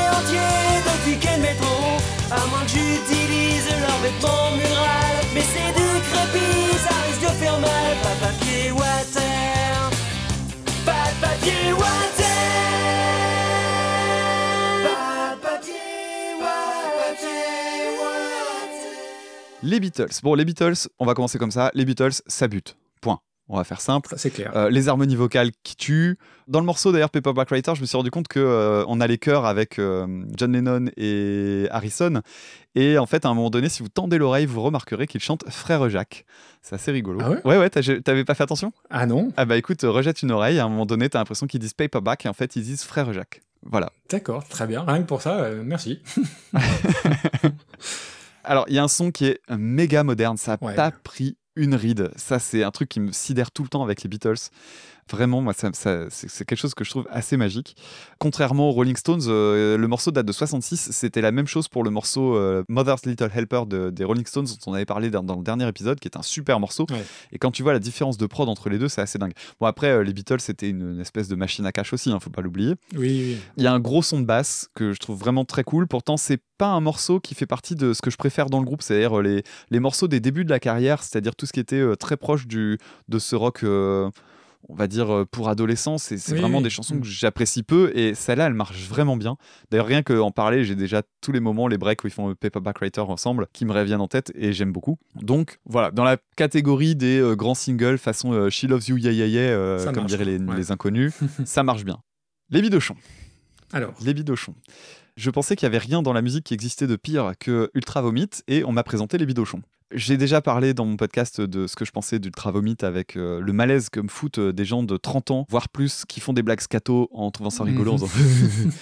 c'est vraiment un truc qui me paralyse complètement de honte. C'est-à-dire que quand j'ai regardé le clip des bidochons, j'avais honte pour eux. Et quand c'est comme ça, je le ressens, c'est physique. quoi. C'est limite, je me mets à transpirer en les regardant en disant pitié, pitié, il faut que ça s'arrête. quoi. Donc pour moi, c'est ma définition de l'enfer. Mais vraiment. ouais, je- Alors, il faut bien comprendre, ils, ils font une reprise relativement fidèle musicalement, et derrière, ils te mettent des paroles qui sont... Vraiment, j'ai pas de mots en fait. Le mot honte, il est même pas assez fort en fait. C'est- terrifiant, c'est abyssal. Et en fait, le pire là-dedans, c'est que j'ai eu l'audace d'aller regarder ce qu'ils avaient fait d'autre. Ah bah, moi aussi, ouais. Je crois même que Paperback Writer n'est pas le pire qu'ils aient produit. Quand tu vois qu'ils ont repris euh, Come Together en l'appelant Comme tu Ah, dégueules, putain, c'est la seule que j'ai écoutée. Ouais, bah t'as raté cette énormité qui est la bombe humaine qui est devenue. Alors est-ce que tu vas trouver le jeu de mots? Qu'ont-ils pu faire de la bombe humaine? Ah, j'ai pas vu la bombe humaine, non. Eh ben la bombe humaine c'est devenu la pompe à merde. Ah ouais, ok. Ouais. Et Ah ouais. euh, alors attends, je vais te retrouver les paroles parce que Oh, je vais te retrouver les paroles sinon c'est pas rigolo. Attends, attends, on va regarder ça. hein. Alors je te lis les paroles de la bombe humaine et je vais essayer de pas trembler et de pas transpirer euh, en ayant honte à leur place. Je veux vous parler d'un problème d'intestin. C'est vrai pour tout le monde, on a tous des besoins. Déjà, moi, je pourrais déjà m'arrêter là. c'est déjà plus possible. Ah oui, c'est pas du Baudelaire, on est bien d'accord. Des fois, je veux vous parler, cette fois, de bouse. Des fois, à l'intérieur, ça gargouille et j'ai peur. De futurs touristes, de ces drôles de senteurs, sans pas bon, une odeur de vieux chou. Attends, mais le mec, admettons même qu'ils disent Ouais, non, mais les, les paroles, je les ai écrites en 5 minutes sur une feuille de papier. Mec, 5 minutes, déjà 5 C'est minutes, c'est trop long dans ta vie pour passer. De, de où des gens ont 5 minutes dans leur vie pour écrire cette connerie, ont ensuite des heures de répétition pour la jouer, pour l'enregistrer, et putain, ils ont payé des gens pour sortir ça, et t'as des groupes qui galèrent pour faire de la musique. Franchement, ça, ça m'énerve vraiment en fait. Je me rends compte là, j'avais écrit ça, je m'étais dit, oh, tiens, on va rigoler. Ça me fout hors de moi. C'est un groupe qui a marché, les Bidochons? Enfin, je, je, je connaissais pas, donc... Bah, en tout cas, ça a marché suffisamment pour qu'ils produisent un album proprement, quoi. Ouais. Et pas qu'un. hein. Et ils ont fait des concerts et tout. Enfin, moi, franchement, j'ai honte quand je vois ça. J'ai honte de, de ce que de ce qu'on peut produire en musique. Donc, je continue, hein, parce que évidemment.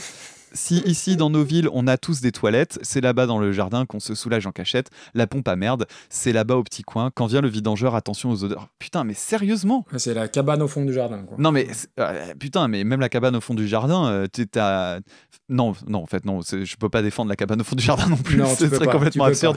Mais là, je trouve que c'est encore plus vulgaire que du Laurent Gérard, ce qui est quand même franchement pas peu dire.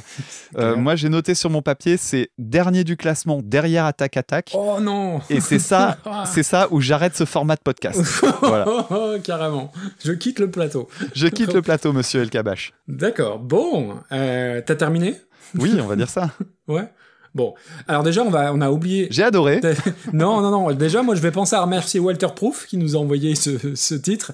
Alors, Walter Proof, Voilà, sa, podcast sa grande spécialité, c'est d'envoyer des trucs comme quand même assez particuliers. assez particulier et je le sais, euh, assez fan des Beatles pour que ça soit fait en mode euh, 12e degré. Complètement. Euh, je reviens juste moi sur le titre euh, des, des Beatles. Moi je trouve que Paperback Writer c'est euh, la quintessence de ce qu'arrivent à faire les Beatles en 2 minutes 23. C'est-à-dire qu'en 2 minutes 23, t'as des super plans de gratte, le son qui est hyper moderne, tu en as parlé, t'as des harmonies vocales de, Frère de Jacques. ouf, et t'as un frère Jacques, t'as un refrain qui est parfait, tout ça en 2 minutes 23, emballé, c'est pesé, il y a rien qui dépasse, c'est ultra, ultra efficace. C'est extraordinaire. Et c'est extraordinaire, ça. C'était des magiciens. Ça reste le plus grand groupe de l'histoire de la musique. Là-dessus, je pense qu'il y y a- je pense qu'il y a pas débat. Moi, j'adore ce morceau. J'aime, alors, je préfère, comme toi, les parties un peu plus expérimentales des Beatles à partir de Revolver, mais j'aime quand même les chansons d'avant. Euh, j'adore ce titre, les harmonies vocales, euh, tu en as parlé. Euh, la voix de Paul McCartney, qui est peut-être mon Beatles préféré. Ah oui J'hésite entre lui et George Harrison. Mon cœur, mon cœur balance parce que George Harrison a composé euh, While My Guitar Gently Weeps, Oui. qui est mon morceau préféré des Beatles. Ah d'accord. du coup, mon cœur balance. Pas dégueu. Donc voilà pour euh, la chanson des, des Beatles. Pour la reprise, j'avais déjà entendu parler, enfin j'avais déjà entendu le nom de Bidochon. Alors évidemment, moi je connaissais la BD et je suis très client de la BD de Binet, mais euh, il n'y a pas franchement de, de lien. Attends, mais tu demandais si les Bidochons avaient fait une carrière, etc. Ils ont quand même eu une de leurs couvertures d'album réalisée par Binet, du coup. Ouais, du coup c'est ouais, ok, je comprends. Bon, ça, ça veut pas forcément dire que c'est un gros groupe, hein, euh, mais. euh, Ouais, ouais, ouais, mais ouais, ok. Et du coup, je comprends maintenant euh, la, la sale blague euh, nulle, les petites bites, ça vient de là, et je, l'ai- je l'ai découvert, Eh oui. la reprise de les petites, bites, les petites bites, donc je comprends maintenant, donc euh, j'ai vécu 38 ans dans l'ignorance. Alors je connaissais des groupes de reprises, euh, je connaissais Beatallica, un mix de, des Oui, Beatles et Metallica, et qui est très très bon, mais je connaissais pas la musique des Bidochons. Alors forcément, le premier sentiment avant d'appuyer sur play, bah, c'est un peu de peur et un peu d'appréhension, parce que, alors comme toi, je suis absolument pas client des groupes ouvertement parodiques. Des humoristes qui font des parodies, ça peut me faire rire, on en reparlera, mais des groupes complètement parodiques, moi ça me parle pas. Et comme toi, euh, l'humour scatologique, euh, je déteste, ça me, ça me fait plus rire depuis la fin du CM1, très clairement. Pareil. Euh, Et encore. Par, par contre, euh, je dois admettre que c'est super bien fait, quoi. C'est super bien produit. Euh, je trouve qu'il y a un vrai, un vrai bon son. Enfin, je m'attendais à un truc euh, vraiment cracra, euh, genre, euh, Du punk. euh, genre, genre truc de junkie un peu, un peu glauque. Et c'est super propre. Il y a une ligne de basse qui est clean. Donc, je m'attendais à un son vraiment dégueu. Et sur l'aspect prod, clairement, euh, j'ai été assez agréablement surpris. Alors après, je reviens pas sur les paroles, tu en as parlé mieux que Mais moi. c'est ça le problème, c'est qu'ils c'est qu'ils ont passé du temps pour le faire. Oui, bah oui. Enfin, c'est trop propre, quoi. Tu te dis, mais de où vous avez ce temps-là, les gens? Mais après, alors je suis pas aussi. euh, euh, comment dire C'est pas aussi rédhibitoire euh, pour moi que ça l'est pour toi, man- manifestement. Alors oui, après, du coup, j'ai gratté et j'ai vu. euh, comme tu dégueules, euh, l'usine In the Sky, Get Clack, Hard Death Smack. Et, et j'ai lu aussi qu'ils avaient repris Hey Jude façon Hey Jules, qui leur a valu un procès de Yoko Ono. Donc, alors j'ai pas ce qu'il est advenu du procès, même comme quoi Yoko Ono elle était chiante jusqu'au bout, même avec les bidochons. Alors après, oui, pour moi, le, le format de la parodie sur cet angle-là, ça, euh, ça pouvait être fun dans les années 80, mais ça a quand même, c'est su- ça a super vieilli, quoi. Ça fait très euh, chansonnier à la Thierry Leluron ou Pierre-Jean Vaillard euh, au Café de la Gare, mais ça, je pense que ça fait plus rire grand monde. Après, je sauve un truc. Euh, moi, un truc qui m'a fait marrer, entre guillemets, c'est les, les pseudos des membres du groupe. Ah, entre Johnny, Rip- entre Johnny Ripou et, et Bill Pourquoi Mec, euh, Bill Wyman, forcément, Charlot Kilowatt, voilà, bah moi, ça m'a ça m'a fait marrer. Après, ça, euh, ça, ça, vend, ça vend pas du rêve, on est bien d'accord. c'est du même ordre que les pseudos des, des membres de Gronibar et tout ça, quoi. C'est. euh, Oui, oui, oui, oui, mais ça m'a, ça m'a, j'ai esquissé un sourire, écoute. Donc, accorde-moi au moins ça. Est-ce que tu leur sauves la dernière place ou pas? Euh, je pensais mettre ça effectivement très bas, mais de là à détrôner I Kissed a Girl, écoute, écoute, ok, ouais, ouais, je te, je te file, je te- ah, non, mais je trouve pas, je trouve pas ça ouf, hein. Donc, euh, non, non, écoute, ça, ça me va. Là, j'ai envie de mettre un double carton rouge, donc euh, allons-y. Donc, les bidochons, 60e de notre classement. Bravo, Walter, tu as la palme de la plus mauvaise reprise euh, en 6 épisodes. Voilà, et euh, je, je pense que tu vas la garder pendant un petit moment aussi, Walter. Ah, je sais pas, on verra. donc voilà, c'est, je suis très content de l'avoir à cet endroit Ça, parce que c'est pas possible. hein. On va enchaîner avec un morceau très connu par Tom Jones euh, qui est sorti en 2000 qui s'appelle Sex Bomb. C'est un morceau qui nous a été envoyé par Grincheux, qui est un auditeur lyonnais comme moi, euh, donc coucou Grincheux, et avec une reprise, alors je suis désolé, ça sera sans accent, de Max Rabe und das Palast Orchester. Love struggle holding you tight. Hold me tight, dog. Make me explode, although you know the route to go to sex me slow. And yes, I must react to claims of those say that you are not all sex bomb, sex bomb. You're my sex bomb.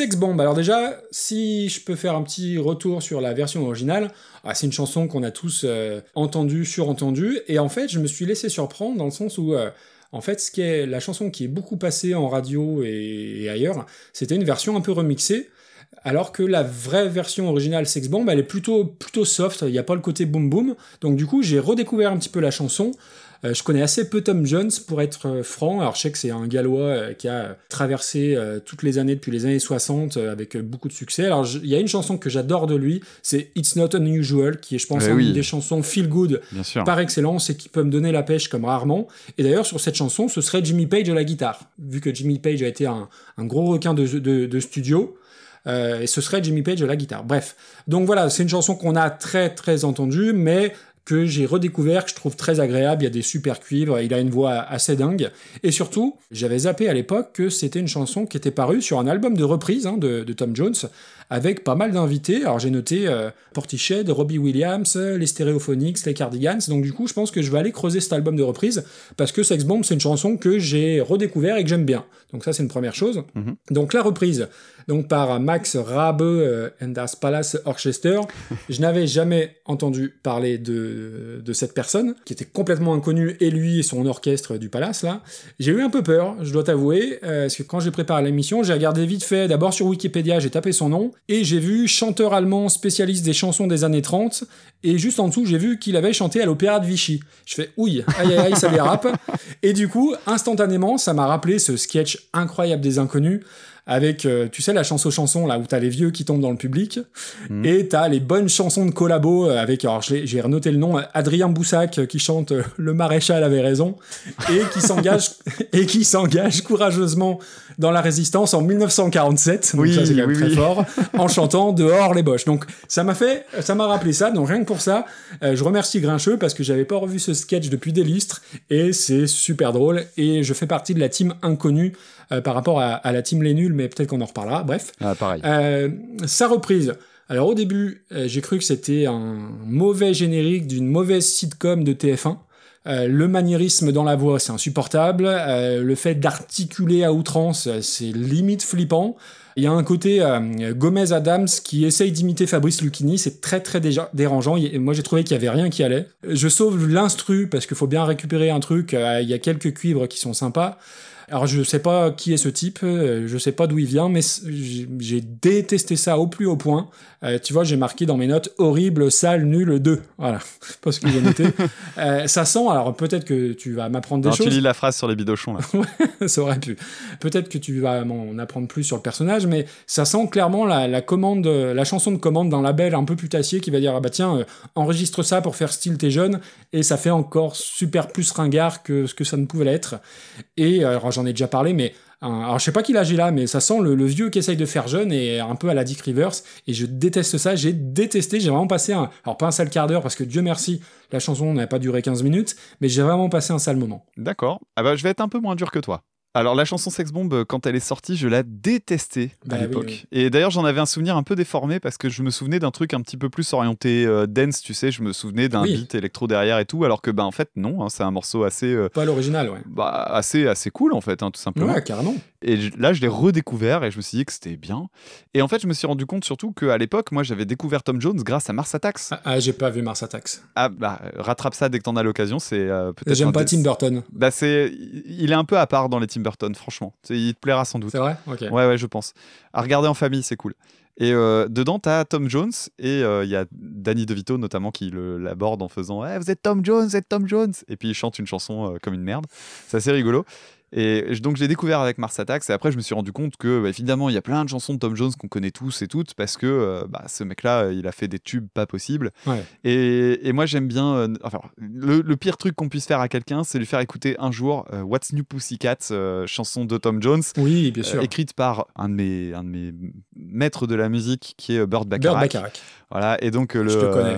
ah ouais, bah, pff, ça, Burt Bacharach, j'en dirais toujours du bien. Et en fait, euh, oui, si, si tu te mets cette chanson dans la tête, t'es mort.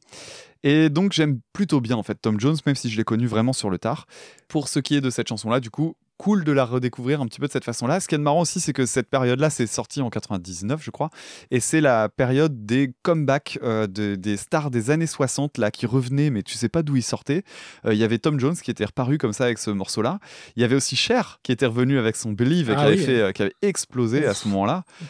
C'était vraiment le retour. Tu avais aussi Isaac Hayes qui était revenu, c'était donc le chanteur Le de Shaft, ouais. Qui était revenu très très fort en, en odeur de sainteté à ce moment-là parce qu'il faisait notamment la voix du chef dans South Park. Il avait fait une chanson pour le, pour le dessin animé qui s'appelait Chocolate Salty Balls, qui est un morceau cool. Alors c'est un morceau extrêmement vulgaire comme on peut l'imaginer, mais qui a un groove pas possible. C'est un morceau très très chouette. Euh, je te le recommande très chaudement. Et voilà, donc c'était le, le gros, le, le gros comeback et tout. Et je trouve que c'est une chanson qui a vachement bien vieilli en fait. Oui. Et en la réécoutant hier, je disais waouh, mais elle peut ressortir demain sans problème. Alors elle a juste un énorme bémol. Toi, tu as ton fade out qui t'emmerde.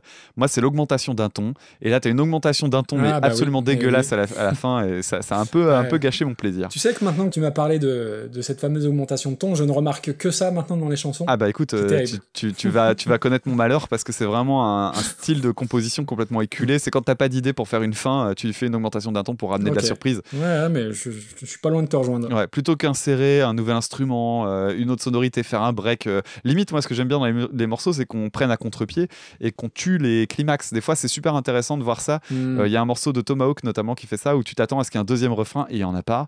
Euh, les Bird and the Bee aussi avaient fait un morceau où euh, tu sentais que ça montait en tension et puis d'un seul coup, finalement, il n'y a rien. Et mm, je trouve ça vachement plus intéressant que faire une augmentation d'un ton qui est complètement artificielle et éculée, mais bon, Ouais. ça, c'est moi que ça regarde. La version de Max Rab, Alors Max Rabe, moi je le connais pas. Par contre, je peux te dire que c'est euh, un gars qui est très copain euh, du coup avec euh, tous les profs d'allemand de, de France et de Navarre, parce que forcément ça permet de faire écouter de l'allemand à des lycéens, lycéennes, collégiens, collégiennes, qui clairement se foutent probablement de leurs profs en se disant ah elle écoute vraiment cette merde. et en fait, quand tu regardes ça à 30 ans, moi je le trouvais plutôt plutôt intrigant en fait ce bonhomme, je t'avoue. La chanson, en fait, moi je la connaissais pas, mais elle a eu son heure de gloire sur internet parce que c'est devenu une usine à même Ah oui à cause d'un truc tout Con, c'est que la chanson en fait est fort connue parce qu'elle a illustré une bande démo de d'animation du jeu Rayman. Ok. Donc tu as un truc où tu vois Rayman avec l'autre personnage, je sais plus comment il s'appelle, qui danse. C'est un truc assez vieux parce que clairement tu as l'air d'être des rips de VHS. Et en fait derrière c'est cette voix euh, Ah, un petit peu bizarre là. Ouais, j'ai trouvé ça curieux. Je dirais pas horrible, mais j'ai trouvé ça bizarre. Disons que quand j'ai vu que c'était parodié par Rayman, je me suis dit ouais c'est une parodie et je, je- ça m'a pas surpris quoi. Euh, le style de Max Rabe dans celui-là, c'est euh, le style électro-cabaret. Alors, ça rappelle un petit peu Caravan Palace. Ouais. Donc, le gros intérêt de ces trucs-là, c'est que tu as des vrais instrus. Donc, c'est pour ça que ça a de la gueule quand même, parce que tu as des cuivres qui sont super classe avec euh, des trompettes, avec une sourdine, tu as des chœurs et tout ça qui sont super bien foutus. C'est très, très réussi au niveau de l'instrumental. Mais derrière, sur la version de Max Rabe, tu as un, un- un beat électro qui a aucun intérêt. Et je trouve que c'est la plus grosse erreur parce que j'ai cherché des lives. Et en live, ça a l'air vraiment bien. Parce qu'il a vraiment un orchestre. Bah, D'ailleurs, tu parlais de Sanseverino tout à l'heure. Euh, la seule fois où j'ai vu Sanseverino en concert, c'était pour la tournée Exactement. Et pour la tournée Exactement, il avait un orchestre euh, fait, comme tu verrais dans les émissions américaines euh, dans les années 60, bah, justement façon Tom Jones et tout ça avec des espèces de pupitres, euh, les uns au-dessus des autres. Et donc Mhm. Max Rabe, il a cette disposition-là de scène, et c'est vachement cool. Et là-dessus, il a une vraie batterie, et ça change vraiment énormément le morceau. Quant à Max Rabe, ben, il faut regarder un live pour se rendre compte de ce qu'il est. Donc tu en as un petit peu parlé. Le décrire physiquement, c'est compliqué. C'est un mec qui est euh, assez maigre, qui a l'air vraiment tout sec, avec une tête euh, assez triste. Ouais, une tête de Et, nazi, euh, quoi. il, il est en... et il est en... je te laisse responsable de ses propos et, et il est euh, il, il a une il a un, un costume en queue de pie donc ça donne un côté très désuet et il est en plus très euh, rigide dans, il a en fait en gros il, il chante avec les mains derrière Côté le dos Klaus Nomi, quoi, un peu. Ouais, un petit peu, ouais. Et c'est vraiment bizarre parce qu'il chante bien, il a une super playlist et tout. Et tu sais pas trop où te situer parce que clairement, ça, des fois, ça fait pas sérieux, quoi. Et moi, j'ai, trouvé ça, en tout cas, super intrigant. Je suis certain que Mais je vais. aimé ou pas? Bah justement, je vais y venir. Je, je suis certain que je retournerai écouter du Max Rabe. Ah ouais. Et notamment, je te recommande une chanson. Il a repris Dans la vie, faut pas s'en faire. Il y a un live filmé pour Arte, ouais, c'est pas très étonnant, hein, euh, qui est disponible sur YouTube. Et la chanson Dans la vie, faut pas s'en faire, c'est juste trop beau. Mais c'est une chanson que j'aime déjà beaucoup. Écoute, ouais. Et là, c'est trop charmant parce qu'il a un accent, euh, il, a, il est allemand. Et du coup, tu sens qu'il surarticule simplement parce qu'il doit pas être super sécure en fait en termes de langue. Et donc, c'est de la phonétique. Et euh, bah, ça a vachement de charme en fait. Et donc, pour euh, briser le suspense, est-ce que j'ai aimé euh, la version de Sex Bomb. Le chant la gâche un peu. Et Ah du coup c'est moi je voyais ça en, en- je vois pas ça comme un truc nul parce que je trouve que l'instrumentation est vraiment cool. C'est bizarre le chant. C'est c'est pas un truc que j'ai pas aimé. C'est quelque chose que j'ai trouvé curieux. Et tu sais que parmi les nombreux critères que j'ai en musique me surprendre. C'est un critère important et il m'a surpris Ah ouais, vraiment. ah bah oui, oui, oui. Ah, moi aussi, il m'a surpris, il m'a fait peur. oui mais ouais pas dans le bon sens. Mais moi il a réussi à me surprendre et à créer une sorte de de- d'inconfort et euh, sans aller jusqu'à me jusqu'à me rebuter. Et du coup ouais je suis plutôt milieu positif parce que chez moi je pense que ça va se bonifier avec le temps. Ça va sans doute devenir une chanson que je réécouterai et euh, un artiste que je vais suivre. Ah ouais, alors que moi, alors que toi pas, pas du tout. Euh, écoute, à toi l'honneur. le supplice n'a pas été autant euh, comment dire, désagréable que Anne Pierlet, donc je peux pas mettre ça en dessous. ouais Euh, mais oui, je préfère écouter Shakira qui chante Back in Black que, Ah, c'est dur que le général Van Dremel. C'est- méga dur parce que moi je le voyais vraiment pas aussi bas que ça Ah ouais, tu ah ouais ouais Ouais, on va négocier. Bah, tu vois, par rapport à Africa, euh, je trouve la version de Max Rabe. euh, Enfin, je, je me dis que le personnage de Max Rabe, ce qu'il propose, me semble plus intéressant et honnête aussi euh, que euh, la reprise de Dick Rivers. Pas trop, pas trop, euh, Damien. Pas trop, bah, pas trop. euh, ça fait quand même, on est quand même dans les 40e là. hein, C'est pas, c'est pas ouf non plus. hein. Écoute, je veux bien t'accorder au-dessus de To Die For. Au-dessus de Maria Carey. Au-dessus de Maria Carey Allez, vendu. va. Ouais. Vous mettre sympathique, c'est pour moi. Juste au-dessus de Maria Carré, ouais, ça me semble bien. Je sais que pour toi, c'est deux, voix pénibles à écouter. C'est finalement assez cohérent. Ouais, tout à fait. Et limite au-dessus, c'est Brian Molko. Hein. C'est, oui, oui, il y a ses raccords, tu me diras. Donc Max, euh, Max là, il est 48ème. Voilà. Mais moi, je, je lui décerne quand même un, un petit plus. Mais il va, il va descendre, forcément. On continue avec euh, la chanson, le septième morceau pour aujourd'hui, à savoir Les mots bleus, originellement par Christophe en 1974 et repris par Alain Bachung en 1992. Sur le quai, je la vois qui me sourit. Il faudra bien qu'elle comprenne à tout prix.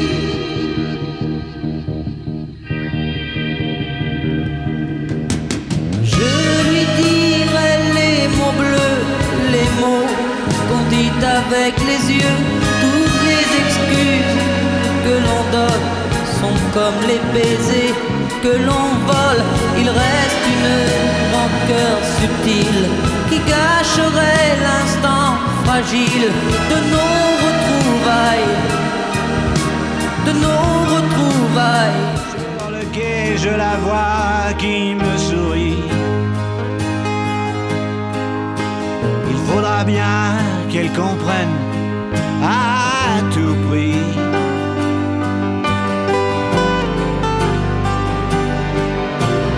Je lui dirai les mots bleus, les mots qu'on dit avec les yeux. Toutes les excuses que l'on donne sont comme les baisers qui s'envolent. Il reste une rancœur subtile qui gâcherait l'instant fragile de nos retrouvailles. Nos retrouvailles. Alors je pense que je vais faire un point Dave parce que euh, encore que ça va être Ah peut-être un peu ouais voilà je m'en doutais parce que quand je parle de cette chanson là il y a deux façons de voir. T'as ceux qui disent ah les mots bleus la chanson de Christophe façon la bleuette euh, la bleuette pardon euh, vraiment caricaturale et tout. Il y a beaucoup de gens qui trouvent ce morceau euh, que ce morceau fait partie de cette catégorie. Et non j'en ai aussi d'autres auxquels j'en ai parlé quand je dis ouais Christophe c'est quand même un peu non non les mots bleus c'est magnifique et oui, les mots bleus, c'est magnifique. Oui. Euh, j'ai écouté cette chanson avec énormément d'attention, ce que je n'avais jamais fait jusque-là. Je savais que c'était une chanson qui me plaisait, mais un peu comme euh, les Quand je t'aime me plaisent, tu sais. Oh. c'est un peu genre la chanson dont tu vas pas dire Bon, j'aime bien parce que c'est quand même un truc un peu ridicule. Non, non, non. Si vous trouvez que les mots bleus, c'est ridicule, c'est que vous plantez, que vous l'avez jamais écouté, parce que c'est magnifique. C'est magnifique. Euh, D'abord, l'instrumentation, elle est très prog en fait. Euh, J'étais Oui. assez étonné. D'ailleurs, euh, Christophe était un compositeur reconnu. hein. D'ailleurs, à la fin de sa carrière, avant son décès, il y a eu plusieurs albums qu'il a sortis, il a des interviews et tout ça que je trouvais toujours très intéressantes. Il y avait un, c'était un vrai personnage assez, Ouais, assez spécial quand même, un peu antipathique et en même temps pas complètement. Tu sentais que c'est un, un vrai artiste quoi. J'avais énormément de respect pour lui, même si je le connais très très mal. Et là, ça m'a vraiment fait euh, tomber amoureux de sa musique. Les chœurs sont superbes. Il y a une basse euh, super groovy. Les paroles sont de Jean-Michel Jarre, tiens, fun fact euh, là-dessus. hein. Il était, qui, avait fait euh, une petite, un début de carrière en tant que parolier. Et ce que je trouve vraiment génial dans la chanson euh, Les mots bleus, en plus de, de- du chant et cette voix aiguë assez particulière, alors que sur laquelle j'accroche un peu plus difficilement pendant les couplets. En tout cas, au tout début, j'ai toujours un petit moment pour m'habituer. Mais en plus de cette voix, ce qui me déglingue surtout, c'est son placement rythmique, qui est d'une liberté hallucinante. Il commence ses phrases en dehors des temps, ou un petit peu en avance, ou un petit peu en retard. Là, tu parles toujours de Christophe, hein, on est d'accord. hein. Ouais, de Christophe, ouais. Ouais, c'est super difficile de se caler sur euh, la façon qu'il a de chanter, en fait. Et je trouve que ça rajoute énormément à la musique. euh, c'est une chanson vraiment divine. Pour ce qui est de Bachung, bah, je suis pas un gros fan de Bachung, moi déjà au départ. C'est quelqu'un que je connais assez mal. Je suis un peu comme tout le monde. Je connais euh, les grands tubes, euh, les Gabi au Gabi qui m'emmerdent. Et à côté de ça, le La Nuit Je mens, qui est un monument de la, de la chanson française, sur laquelle on peut pas dire grand chose si ce n'est que ça tue. Je vais en parler, justement. ouais. Et je me demandais ce que ça allait pouvoir donner avec Bachung parce que je connais le personnage un petit peu euh, type poète maudit, etc. Et donc c'est un texte qui a une poésie qui lui va bien. Et ça donne un résultat qui est assez différent. Bon, déjà de- de- du fait de la voix simplement, parce qu'on a une voix très aiguë d'un côté, on a une voix euh, très très. euh, eh, C'est pas grave chez euh, Bachung, c'est plutôt grave, mais euh, c'est surtout son timbre assez puissant qui façonne sa voix, qui le rend très différent de Christophe. Mm. Euh, L'instrumental est pas ouf, hein, c'est un instru acoustique classique, propre, bien arrangé. Euh, Il y a une belle progressivité avec les cordes, par exemple. Mais ça, ça va pas méga loin. hein. Franchement, j'étais même un peu déçu parce que je, je connais d'autres morceaux de Bachung et je me disais, ouais, c'est pas ouf non plus. Et je la trouve très en deçà de la version originale. Mais c'est sans doute dû au fait que la version de Christophe est vraiment méga top. J'ai pas super accroché à la version de Bachung, pour être tout à fait honnête. Bon, alors de mon côté, je vais commencer par remercier Michel qui nous a envoyé euh, donc euh, cette, cette reprise. Je souscris à tout ce que tu as dit sur Christophe, c'est-à-dire que moi c'est un personnage que je connais assez peu. Euh, je pense que comme beaucoup, euh, il est, il est resté un peu prisonnier de Aline et de son un gros gros tube. Je crois que c'est un de ses premiers tubes. Qui est vachement bien aussi. Qui est vachement bien aussi, complètement. Mais euh, ouais, ça, je pense que c'est pas du tout représentatif de, de sa carrière. Mm. Ouais, je connais, je connaissais les mots bleus, je connais Aline, et j'ai découvert il y a pas très longtemps la chanson qui s'appelle, alors je crois, euh, le dernier des Bévilacqua. C'est un, bah, un pote sur Twitter que je salue, Denis euh, Lonis60, qui m'a dit écoute ça, écoute ça. Et c'est une chanson qui est absolument magnifique. Et Bévilacqua, c'est son nom de famille, euh, son vrai nom de famille euh, pour, euh, pour la petite histoire. Et voilà, il a ce côté euh, un peu dandy parisien, euh, un peu insaisissable. Et euh, bizarrement, sans connaître grand chose de lui, quand il y avait des interviews, bah, je les lisais et je te rejoins, il, il dégage un truc euh, éminemment euh, bizarre, mystérieux dans le très bon sens du terme. Et puis il y a qu'à voir les hommages qu'il a eu quand il est décédé il y a pas très longtemps. Clairement, voilà, c'était un grand monsieur de la chanson française. Les mots bleus, tu en as parlé, fait partie du patrimoine français et pour d'excellentes raisons parce que c'est à tomber par terre. C'est une chanson qui est magnifique. Là-dessus, il y a même pas débat. Pour la reprise sur Bachung, alors moi j'aime beaucoup Bachung, alors je connais pas tout parce que la carrière du bonhomme elle est, elle est quand même très très riche, et j'ai eu un peu de mal à m'y mettre avec Bachung parce que je comprenais pas forcément le grand écart entre euh, les deux 45 tours qu'il y avait chez mes parents, à savoir Vertige de l'amour et Gabi au Gabi, qui sont des chansons pas très réussies je trouve, et Ouais. pas légères mais un peu... euh, qui sont pas aussi graves que ce qu'il a pu faire après sur Chatterton ou Fantaisie militaire. Et La Nuit je mens, c'est je pense ma chanson française préférée de tous les temps. Je, Ouais, je comprends. je m'en lasse pas, je trouve ça d'une beauté incroyable, je ne comprends absolument pas les- le texte, mais c'est pas grave, c'est à tomber par terre tellement c'est beau. Donc du coup, je m'attendais vraiment à, à vibrer, et j'ai été su- super déçu. Alors oui, l'instru, tu en as parlé, qui est toute simple, il y a une belle orchestration, mais moi j'ai du mal avec le chant de Bachung sur cette chanson-là, avec ses espèces de variations ou son absence de variation et son absence de mélodie. Je, je trouve que le chant de Christophe est beaucoup plus mélodique et Bachung le fait avec son... euh, il essaye pas d'imiter Christophe, hein, donc c'est tout à son honneur, il le fait avec sa façon à lui de chanter, et j'ai eu beaucoup de mal à, surpasser ça. Et voilà, il a, il a une voix très reconnaissable, Bachung, il a un style qui est très marqué, et du coup, c'est toujours compliqué quand t'as un tel style de, faire des reprises.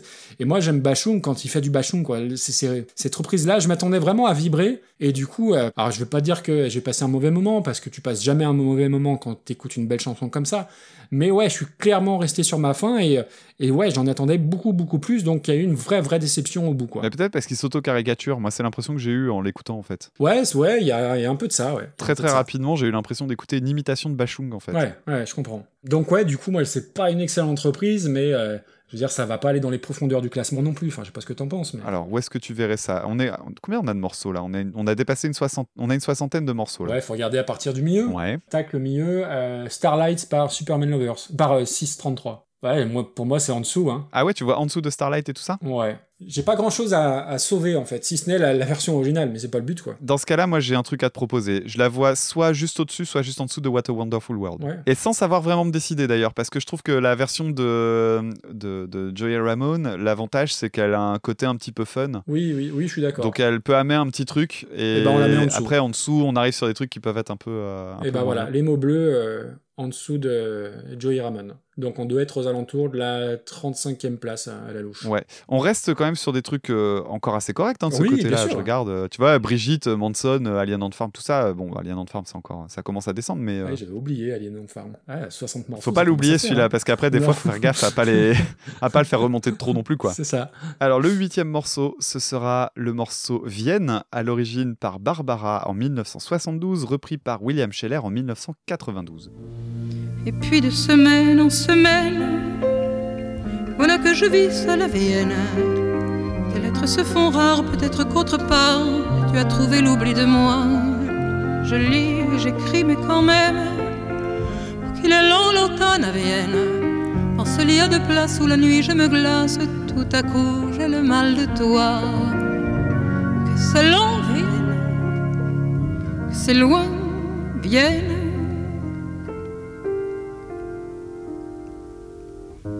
Si je t'écris ce soir de Vienne. Chérie, c'est qu'il faut que tu viennes. J'étais partie, pardonne-moi. Notre ciel devenait si loin. Je me promène, je suis bien, je suis bien.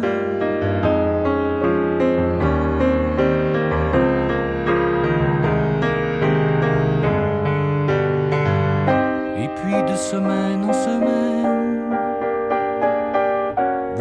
je suis seul à Vienne. Tes lettres se font rares, peut-être qu'autre part, tu as trouvé l'oubli de moi. Je lis et j'écris, mais quand même, ce qu'il est long, l'automne à Vienne. On se lit à deux places, où la nuit je me glace, tout à coup j'ai le mal de. Alors je connais assez peu Barbara, euh, j'ai pas été élevé euh, dans cette euh, variété française là, mes parents écoutaient surtout de la variété on va dire, j'aime pas le terme mais positive, c'est-à-dire un peu à l'encontre de ce que proposait Barbara qui était quand même une chanteuse plutôt, plutôt très sombre. Je dois connaître deux chansons de Barbara en tout et pour tout, dont L'Aigle Noir, dont j'ai longtemps ignoré la signification. Bah, comme tout le monde, ouais. Et ouais, ouais, c'est comme tout le monde, et c'est une chanson qui est absolument bouleversante. Euh, Vienne, je ne connaissais pas. C'est très beau, on est bien d'accord, mais j'ai beaucoup de mal avec la façon de chanter de Barbara. J'ai pas de doute sur le fait que ça fonctionnait très bien euh, en 72 quand c'est sorti. Je trouve que cette façon de chanter là, ça a un peu vieilli. Quand tu découvres ça aujourd'hui en 2020, c'est un peu compliqué. Il y a des moments où elle chante, elle est limite dans les ultrasons et tu te dis qu'il y a plus que les chiens qui vont l'entendre. C'est un peu particulier. Ouais, j'ai, c'est difficile. Franchement, c'est difficile. Alors, je vais tout de suite euh, passer à la, à la reprise et je m'en excuse pour les fans de Barbara, mais c'est sans doute parce que j'ai pas été élevé à ça. Pour la reprise, alors William Scheller, je connais un peu plus. Euh, je connais pas tout, parce qu'au regard de sa carrière, il a fait quand même énormément, énormément de choses. On parlait tout à l'heure avec Christophe des, des chanteurs un peu emprisonnés dans certains tubes. Bah, William Scheller, c'est l'exemple typique, hein, parce qu'on se souvient, enfin le très grand public se souvient de deux, trois tubes. Je veux être un homme heureux, ce, ce genre de truc-là. Le carnet spirale. Mais il a touché à tous les styles. Il a fait de la pop, il a fait de la, il a fait des musiques de pub aussi, Mhm. et puis il a fait des choses plus symphoniques, plus progressives. Et ce qu'il faut savoir, c'est un gros gros fan des Pink Floyd, William Scheller. Donc rien que pour ça, ça méritait d'être dit. Sa version elle est très réussie. Il a modifié quelques paroles, modifié aussi l'orchestration. Et dans les histoires sympas euh, que, que j'aime bien euh, dans la musique, il expliquait, je lis dans une interview, qu'il y a des gens qui ne connaissaient pas la chanson de Barbara. Oui, je l'ai vu ça aussi. quand ils ont entendu William Scheller chanter ça, ils ont dit bah tiens, putain, ça dirait, on dirait vraiment du Barbara. Et forcément, puisque c'était une reprise. Et clairement, ça fait partie des reprises que je préfère à l'original parce que je suis beaucoup plus sensible à la voix de William Scheller et à sa façon de chanter. Alors c'est un truc bête, mais euh, je connais pas tout son répertoire, mais il a une voix tout de suite qui va m'accrocher l'oreille. Il y a une espèce de, de douceur, euh, un Oui, truc assez indescriptible que j'aime parfaitement chez William Scheller. Et ça fait partie des trucs où je me suis noté bah tiens putain il faut que je gratte un petit peu. Mhm. Euh, et puis je trouve que l'ambiance elle est un peu différente par rapport à la version de, de Barbara. Par contre ouais quand tu écoutes ça faut pas être dépressif quoi. C'est assez noir c'est assez lourd et encore moins que la version de Barbara. Donc j'ai bien aimé sa chanson j'ai bien aimé sa reprise après, il a quand même un gros gros point faible qu'on peut encore lui reprocher encore aujourd'hui à William Scheller. C'est un peu à cause de lui euh, qu'on a découvert 16. Ah, mais oui, c'est C'est vrai. lui qui, a- qui l'a aidé à lancer sa carrière. ouais. Oui, oui, ça, j'avais filé une démo, ouais. Euh, sur un concert à, à Dijon, je crois, de mémoire. Il avait récupéré sa, sa cassette à l'époque et il l'avait aidé à trouver un label ou une maison de disques. Et rien que pour ça, c'est c'est- c'est compliqué, quoi. D'ailleurs, c'est marrant que tu le dises parce que je, je l'avais lu ça effectivement, et là je me, je me refais dans la tête euh, le film du début de carrière de 16. hein, J'en ai déjà souvent parlé. Euh, 16, moi j'ai trouvé ça super bien jusque 2011 à peu près, et maintenant je suis plus capable d'écouter parce que euh, son dernier album, qui est une espèce de chure misogyne, euh, pas possible, euh, c'est vraiment gênant. Et puis en plus de ça, quand tu réécoutes des vieux morceaux à l'aune de ce qu'il a sorti après, tu dis oh merde, mais je me suis planté en fait. Ouais. Mais l'album Katagena, God Bless, qui était le deuxième album, qui est quand même un, un truc super étonnant. Je te recommande de juste d'un jour écouter euh, quelques morceaux de cet album-là parce que c'est très surprenant en fait. L'image de 16 que les gens ont, euh, faut écouter Katagena pour se rendre compte qu'il y a quand même, c'est c'est c'est quand même un mec intéressant. Euh, on peut ne pas aimer, mais il- c'est pas un, c'est pas un gros nul. hein. Au-delà de ses chansons, euh, ça, ça a l'air d'être un sombre connard, quoi. Oui, oui, certainement, bah, peut-être un peu plus déjà. Et je parle même pas que du côté misogyne, hein, c'est juste. c'est- Ouais, Le ça, mec a l'air imbuvable, ça a l'air d'être un mec assez particulier, c'est clair. Ouais. Mais euh, l'album Katagena, il a des grosses influences de Scheller en fait. Il y a notamment euh, des morceaux euh, qui sont Ah ouais? entièrement faits au piano. Ouais, ouais, il y a deux espèces de mouvements euh, qui seraient euh, un peu comme de la musique classique entre guillemets parce que c'est un truc euh, euh, arrangement de cordes avec un piano et tout, euh, grosse montée en intensité. Il y a vraiment des, des trucs intéressants. En plus, je crois crois qu'il s'appelle thème 1, thème 2, ce genre de truc, c'est pas difficile à retrouver. Je te recommande d'écouter cela, Ok. t'auras pas sa voix que, tu, que tout le monde déteste, Ouais. c'est Mm. c'est déjà ça. Donc je reviens sur euh, Barbara. Euh, Barbara, je suis un peu comme toi, je connais pas grand chose, je suis pas de la bonne génération peut-être pour ça. Mais contrairement à toi, euh, chaque fois que j'ai entendu du Barbara, ça m'a plu. En fait, ça me fait penser à du Brel au féminin, ou plutôt Brel me fait penser à du Barbara au masculin, ça dépend comment on voit les choses, mais il y, a, le même type de, chant qui est beaucoup basé sur l'interprétation de texte. C'est-à-dire que tu sens que c'est les textes, même si en plus à certains moments ils pouvaient être simplement interprètes des chansons, ils, ils incorporaient complètement euh, le, le personnage qui était censé incarner, et je trouve Mm. que ça assez fort. Hier encore, je regardais une version live de ces gens-là de J'aime bien dire live pour parler de Jacques Brel, ça sonne un peu anachronique. Version en public. Un live in the Olympia de, de Brel, et euh, c'était assez ouf de le regarder chanter ces gens-là. Et quand tu regardes des, des trucs de Barbara, tu, tu vois qu'elle est habitée par le chant, c'est, assez intéressant. Voilà, moi, j'apprécie quand je tombe dessus. Et en l'occurrence, là, moi, ce qui me fascine quand j'écoute une chanson comme ça, c'est les paroles, parce que la langue, elle est incroyable. Je vais donner juste un exemple. Il y a une phrase que j'ai relevée de la chanson. Il n'y a aucun mot compliqué. Il n'y a pas une syntaxe euh, de, de taré ni rien. Et pourtant, je pense que je pourrais passer ma vie à, à écrire avant de réussir à écrire ne serait-ce qu'une phrase comme celle-là. je te la lis. Tes lettres se font rares. Peut-être qu'autre part, tu as trouvé l'oubli de moi. Waouh, mais quand t'écoutes ça, tu as Ouais. trouvé l'oubli de moi, mais qu'est-ce que c'est beau comme phrase, bordel. Mm. Donc moi, je suis pas très sensible aux paroles en général, sauf quand je tombe sur des trucs comme ça qui sont. Tu euh, crois que les bidochons, ils l'ont repris, celle-là Ouais, ils ont dû mettre, ils ont dû dire euh, ta grosse chatte euh, quelque part, tu vois, ou ah, du caca partout. Euh, voilà quoi. C'est, ouais, bref, bon, je vais pas, je vais pas tout salir comme ça. Désolé. Il y a pas de mal. Donc moi j'aime bien euh, les- la beauté de ses paroles, j'aime bien son expressivité et euh, en plus euh, l'instru est méga épuré. Il y a une structure que je trouve intéressante, c'est qu'à chaque couplet, elle monte d'un demi-ton et je trouve ça super beau. C'est-à-dire que la, la fameuse augmentation d'un ton dont je parlais tout à l'heure, Mhm. euh, là, tu fais juste la même chose, en fait, un truc que je devrais détester. Et pourtant, qu'est-ce que ça marche bien. Donc, elle augmente trois fois, puis elle revient au début, elle refait trois fois l'augmentation à chaque fin de couplet. Et c'est super joli. Ah oui, pardon, encore deux choses euh, rapidement. Je trouve super fort euh, l'accélération et le- la montée en intensité sur la fin qui correspond aux paroles. Oui. Mm. Et sache que c'est une des chansons préférées de Bernard Cazeneuve. Voilà, on s'en sort grand. Ah ouais, d'accord. Ah, punaise. Ah ouais, ça c'est du fun fact. Il a Comment fait tu euh, sais ça, toi?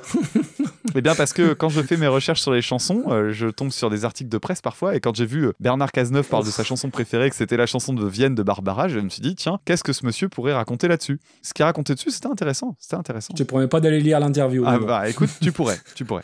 Et c'est c'est une interview vraiment que sur cette chanson-là. C'est vraiment, ça ne parle que de ça. Ok. William Scheller. Eh bien, William Scheller, je suis comme toi, je connais assez mal, encore que je connais peut-être un petit peu mieux maintenant, parce que la dernière fois que j'ai parlé de William Scheller dans le podcast, c'était suite à une euh, chanson dont on avait parlé avec Fanny dans l'épisode qu'on avait traité sur les musiques euh, liées au Moyen-Âge. Il avait fait une chanson qui s'appelait Excalibur, qui était vachement bien, et ça m'avait donné envie de réécouter du William Scheller, que je connaissais un petit peu de loin euh, de, de mon enfance, en fait. Et William Scheller, en fait, ça défonce, hein, c'est, euh, c'est superbe. À chaque fois que j'ai écouté des morceaux, Ouais. je me suis dit, wow, wow, wow, il y a toujours un truc à prendre. Et je suis comme toi, sa voix, il pose une demi-syllabe. Je suis déjà dedans. Ouais, c'est assez dingue. C'est, hallucinant, c'est une voix très atypique. Et ce qu'il y a de marrant, c'est que c'est une voix de mec sage et gentil. Tu, tu imagines un peu le premier, le- l'élève, le premier de la classe. Oui. Et en fait, euh, pas du tout. Quand je m'étais ren- regardé un peu sur sa carrière, il a, c'est assez ouf. En fait, c'est un mec qui a pris énormément de drogue euh, au début de sa carrière. Oui, bien Ça a été un gros gros camé, ça lui a, ça lui, ça lui a compliqué la vie euh, assez fort. D'ailleurs, il a eu des énormes pépins de santé euh, les, ces dernières années. C'est un monsieur qui commence à être assez âgé maintenant. Mm. Et tous ces pépins de santé ont été attribués à son usage de drogue euh, assez intensif euh, dans les années 70. Ah ouais. Donc euh, c'est- un mec, je je m'attendais pas du tout à ça, parce que moi je m'attendais à un premier de la Ah, classe. il a cette image-là. Voilà, et tu, et tu parlais de, de son amour pour Pink Floyd, en fait, c'est rien d'étonnant. Il a commencé en fait avec un background super classique, peut-être même un peu bourgeois en fait. Donc il était parti pour faire de la composition classique. Il était même, euh, je crois même qu'il avait pris des cours de piano et tout ça avec un, musicien assez célèbre dont j'ai oublié le nom, euh, donc euh, de musique classique. Et euh, un jour, il a dit Ouais, non, mais moi, ce que je veux faire, c'est. euh, il découvre. En plus, il découvre vraiment la caricature. Tu euh, il récupère des vinyles et boum, d'un seul coup, waouh, il existe aussi du rock. Et là, il dit euh, Ben non, mais moi, je veux faire ça. Et là, c'est le drame pour le compositeur classique qui l'accompagnait, dont j'ai oublié le nom, malheureusement. Et donc, c'est le drame. Et finalement, il finit par faire la carrière qu'on connaît, c'est-à-dire un, un truc où il est capable de faire des chansons pop. je pense au Carnet à spirale, notamment, qui est un morceau super efficace. un peu. Il y a un petit côté un peu super trempe et tout ça, même dans sa façon de composer à ce moment-là. Et en même temps des trucs qui puent le classique, mais à 500 km, des richesses d'arrangement. Bah, le morceau Excalibur en faisait partie.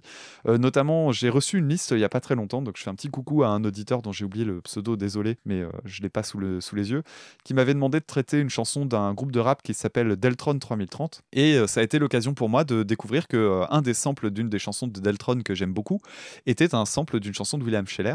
Mais on la traitera pas comme reprise puisque c'est un sample et qu'en fait, en gros, on reprend la- le truc et on l'accélère et c'est pas le même exercice. encore Donc, euh, différent. on en profite pour faire la petite parenthèse. Donc la chanson euh, de, de Scheller, ben oui, c'est euh, le background classique qui se sent super fort. C'est un truc qui est super présent, notamment parce que bah, euh, on rejoue tout au piano, il n'y a plus de synthé comme c'était le cas dans le truc de Barbara.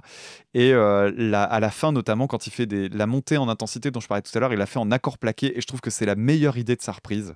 C'est un passage que j'ai trouvé assez bizarre au début parce que je trouvais que ça manquait de finesse et en la réécoutant plusieurs fois, je trouve que c'est le moment le, Hmm. vraiment le mieux fait du morceau. Ça fait partie des rares chansons de l'épisode que j'ai écouté plusieurs fois vraiment parce que euh, Mhm. pas- parce que je connaissais pas l'original et aussi parce qu'il y avait ouais y avait un truc Ouais, après, moi, j'écoute toujours les chansons plusieurs fois parce que je suis plus sérieux, mais tout le monde l'aura remarqué.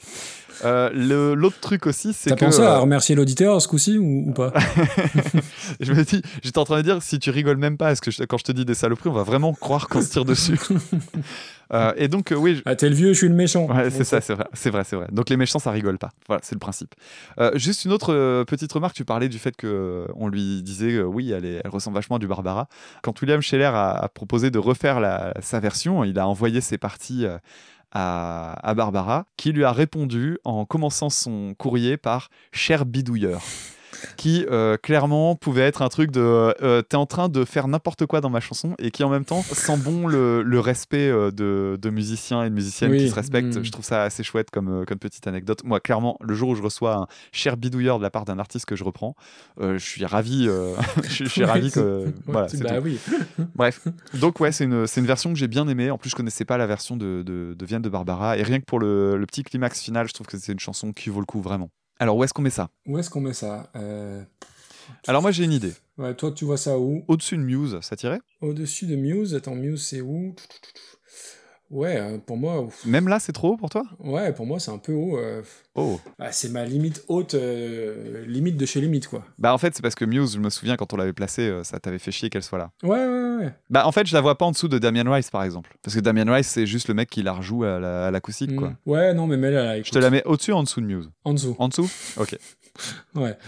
Donc du coup, ça nous fait du 23e. Ah ouais, c'est haut quand même. hein. Ouais, c'est haut, c'est haut. Mais en fait, euh, le, quand tu regardes la tronche du classement actuellement, t'as un espèce de gap où on glisse très très vite. Ouais. Il y a un moment où euh, le ventre mou dégringole euh, super violemment, et ça fait que les chansons qui sont bien, bah, elles commencent à monter assez fort. Après, c'est ton Vanina qui fout le merdier aussi. Je suis désolé, Vanina, elle est très bien à sa place.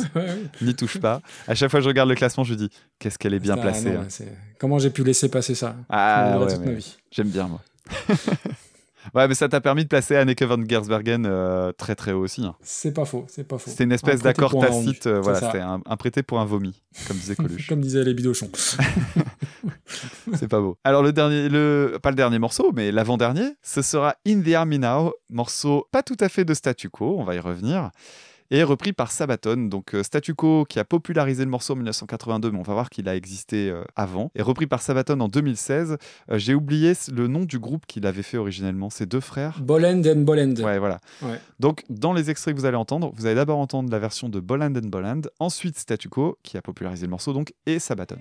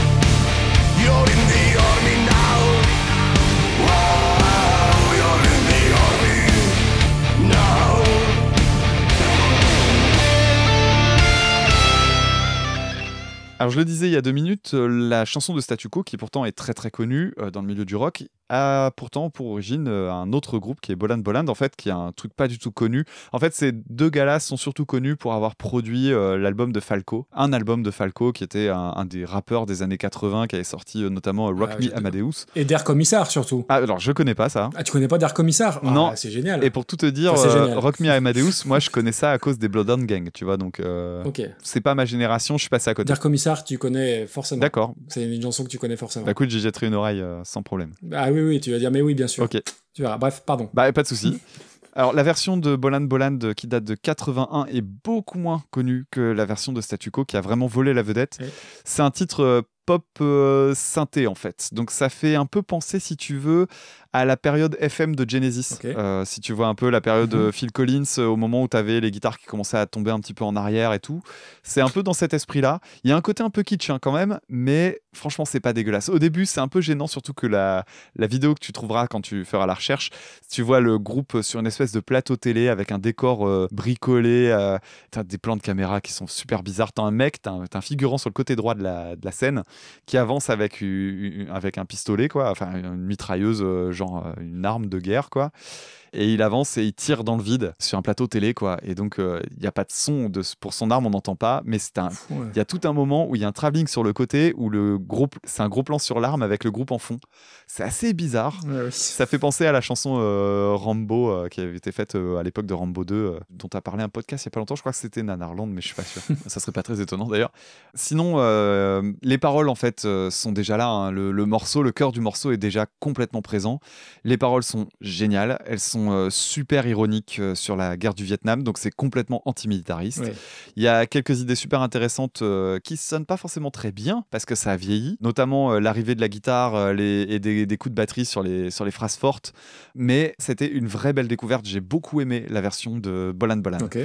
La version de, euh, de Statu Quo, ça a beau être un énorme classique pour les fans de rock et de hard rock, Ouais. euh, je connaissais pas. Ah bon? Je connaissais pas et euh, je parle de ça avec, euh, avec madame à la maison.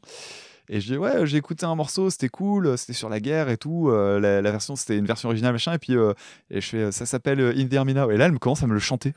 C'est les enfoirés, ça. Merde. oh non, non, non, non, non, non. Ils ont, chan- ils ont chanté ça? Ben oui. Quoi? Je, te- je te Oh garantis. là là là là là là, Ah ouais. putain. oh putain, ouais, bah non, je veux pas savoir.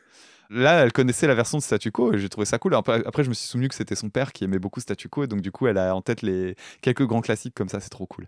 C'est une chanson qui a pas trop mal vieilli. Alors ça, ça pue le hard FM en fait, mais euh, ça a pas trop mal vieilli parce que c'est pas le hard FM avec des grosses saturations, donc ça passe à peu près. Ça reprend tous les gimmicks de la version originale, donc euh, l'arrivée de la guitare, les, les coups de batterie sur la sur la cascade et tout.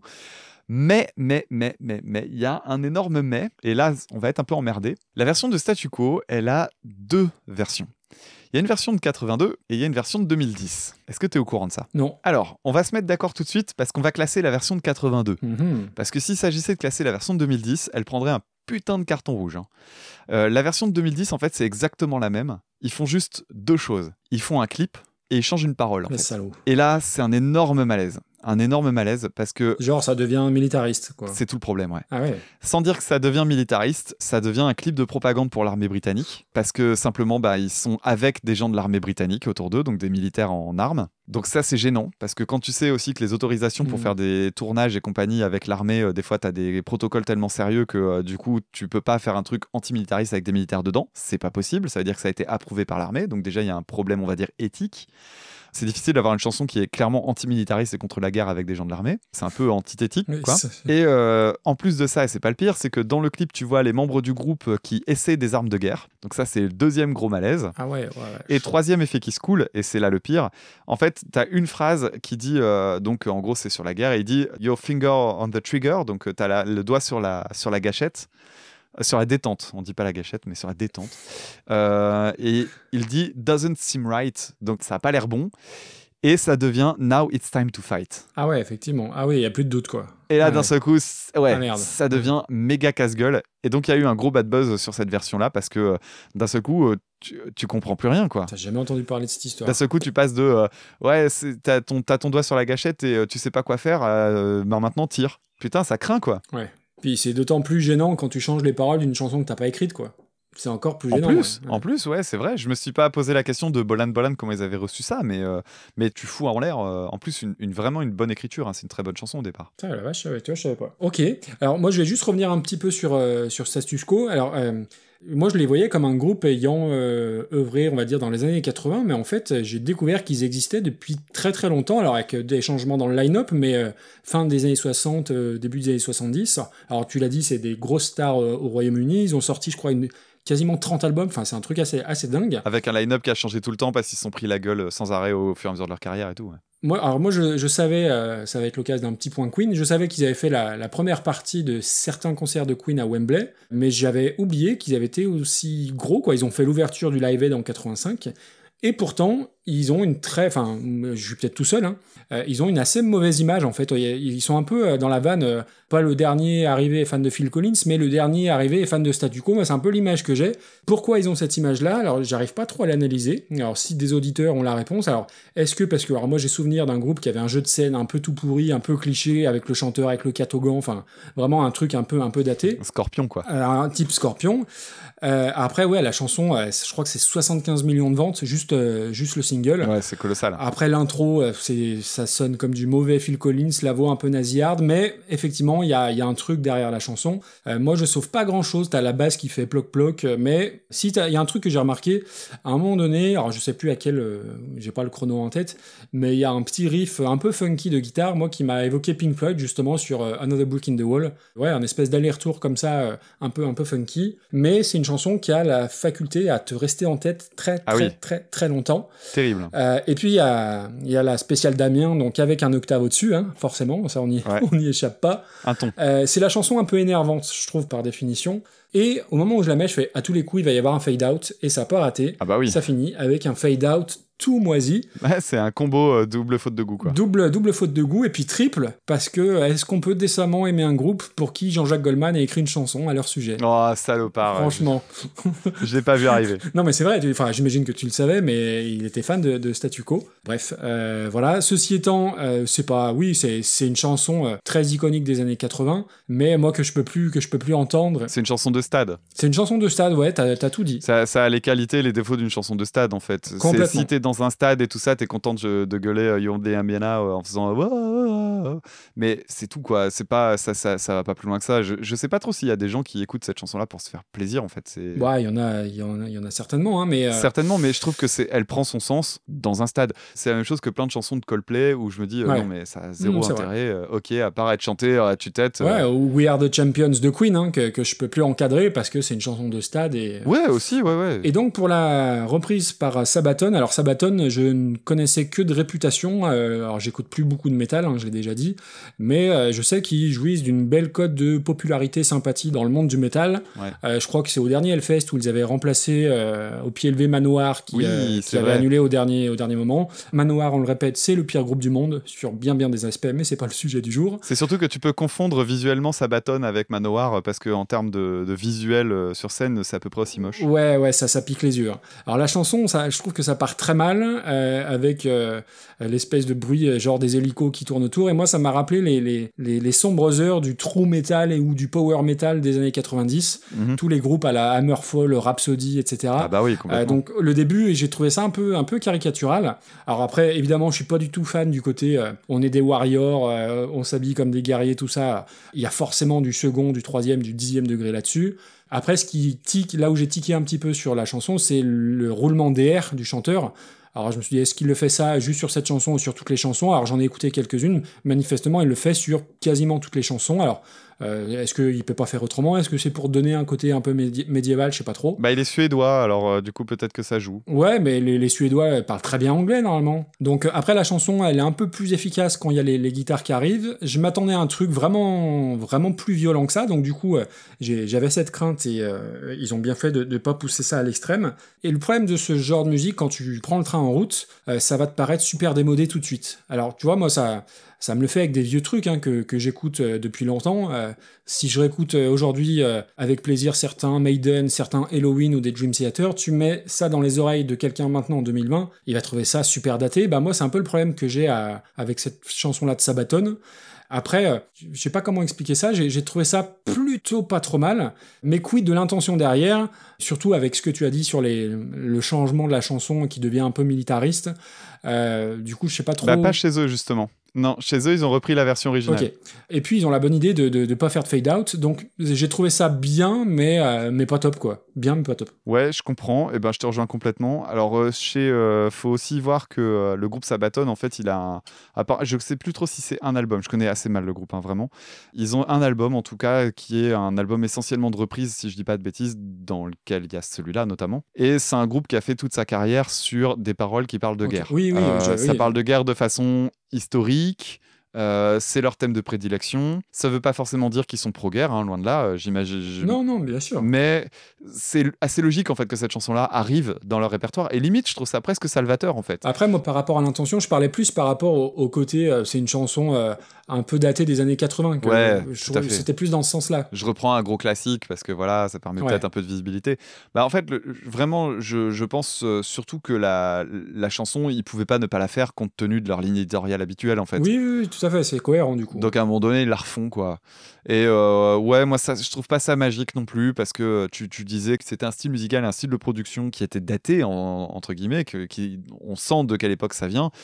Et c'est toute sa limite en fait. Moi, des groupes qui ont ce genre de production, j'en connais 500 000 et à chaque fois que je les écoute, je les zappe parce que ça, ça m'intéresse pas en fait. C'est vraiment un- une version qui est euh, testostéronée à mort. J'avais noté aussi les airs qui roulent. Hmm. Euh, la production euh, lourde comme un char d'assaut, évidemment, parce que bah voilà, c'est la guerre. hein. Ah bah oui, oui, oui, tu les vois arriver. hein. Ouais. Mais c'est c'est pas super intéressant. Bon, ils ont fait le choix, de, comme je disais il y a deux minutes, de reprendre les paroles euh, de, de 82 et pas celles de 2010, heureusement. Mais bon, pff, ouais, c'est pas génial. Disons que la version de Statu Quo est déjà pas fantastique. Euh, Celle-là, je la trouve un cran en dessous parce qu'elle apporte rien de nouveau, si ce n'est de la modernisation, mais qui n'était pas nécessaire parce que, comme je disais tout à l'heure, ça a pas si mal vieilli que ça, euh, le morceau de Statu Quo. Donc, euh, je vois déjà pas très très haut euh, Statu Quo, mais je vois ba- Sabaton encore en dessous. Ok. Et du coup, on en profite au passage pour remercier Stéphane Gérard, qu'on n'a pas cité et qui nous a envoyé, qui nous a envoyé cette reprise. Oui, tout à fait. Stéphane, qui a d'ailleurs lancé son propre podcast il y a pas longtemps. Et alors, alors, il y en avait déjà d'autres. Il avait fait un podcast sur le- l'origami, notamment, euh, pour lequel il m'avait invité. Et euh, là, il a sorti son, son propre podcast pour sa médiathèque, parce que c'est le monsieur de la médiathèque de Rumilly. Ah oui, c'est ce que j'allais dire, c'est Stéphane de la médiathèque. C'est ça, Bah, bien sûr. Stéphane de la médiathèque. Donc les personnes qui font du podcast ou qui sont sur Twitter, vous connaissez très certainement Stéphane parce qu'il est assez actif et euh, qui, qui fait beaucoup pour la promotion du podcast en tant que média. Donc du coup, on va pas trop descendre sa reprise. Bon, on peut descendre sa reprise, on- non, mais oui, ça pose plaisante. pas de problème. Stéphane, tu nous en voudras pas. C'est aussi notre credo, faut être, faut être honnête. Alors, où est-ce qu'on met ça? Bah écoute, je te laisse placer la, la- celle de Statu Quo et je placerai celle de Sabatons, si ça te va. Alors, statu quo. Hmm, Enfin, je me réserve un droit de veto, hein, mais... Bien sûr. Personnellement, je la placerai entre Faith et Africa. Ouais, ouais, écoute, euh, ouais, ouais, ça me va. Écoute, je vais pas, euh, je vais pas compliquer. Donc, on est à une 51e place, donc on est en bon milieu de peloton, quoi. Ouais, c'est ça. On commence à arriver à la chute du peloton. ouais. Après, je ne sais pas, ça dépend de savoir si la dernière chanson, elle ira en haut ou en bas du classement. Ah, ah, ah. Ah, Il y, en- il y en reste une, et pas des moindres, et pas des moindres. Euh, et donc, Sabaton, euh, Sabaton, Sabaton... Ouais, bah pas très loin, hein, de toute façon. Bah non, pas très loin. Euh, pas très loin. Bah tu vois, il y a, il y a To Die For qui a fait un peu le même genre de reprise en ouais, fait. ouais, c'est un peu comparable. Mais c'est au-dessus de To Die For. Ouais, mets-le au-dessus de To Die For. Allez. Ok. 56e. Bon, et bien, il nous reste un morceau. C'est le fameux Pins. C'est mon pins à moi. Et c'est un morceau qui s'appelle Hotel California.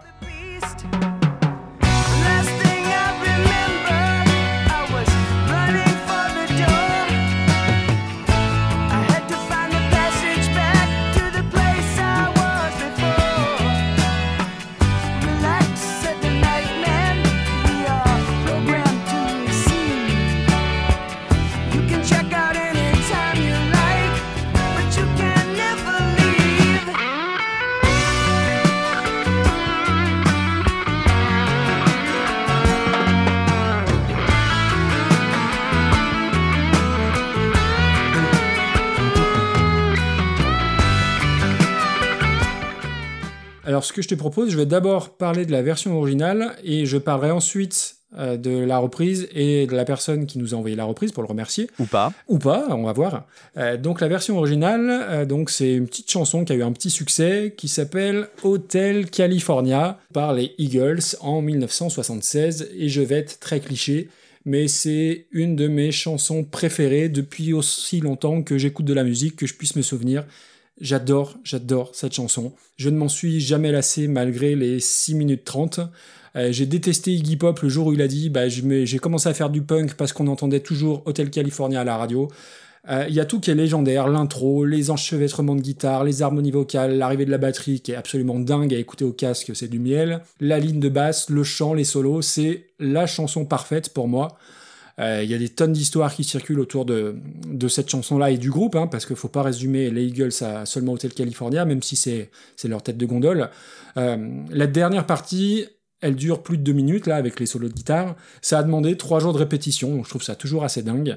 Euh, bon, alors oui, tu vas me dire, ouais, trois jours pour finir sur un putain de fade-out, je te la- je te l'accorde. Non, mais même ça, ça, c'est- trois jours quand tu, quand tu mets sur euh, la longévité de cette chanson, c'est- que dalle. Ah bah oui, oui, euh, en, en ratio, euh, bien sûr. T'as des morceaux comme ça, quand ils marquent l'histoire à, cette- à ce point-là, tu dis bah oui, ça a duré trois jours, pourquoi pas? Il y a tellement de choses dans le titre qu'on peut absolument pas s'en lasser. Je l'ai encore réécouté dans la voiture tout à l'heure avant d'arriver. Je me dis, tiens, je vais réécouter euh, une chanson de la playlist.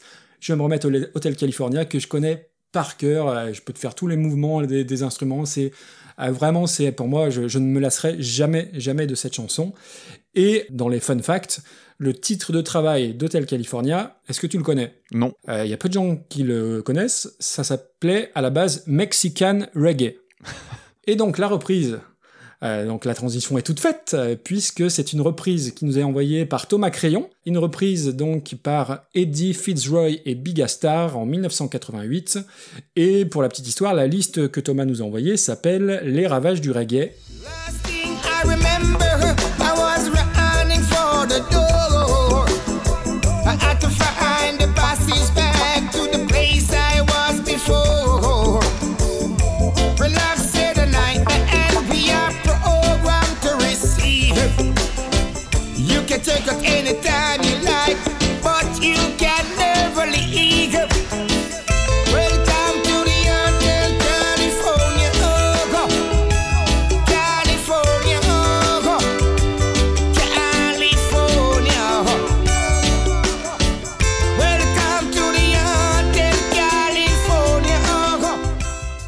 J'ai tenu 19 secondes. Voilà.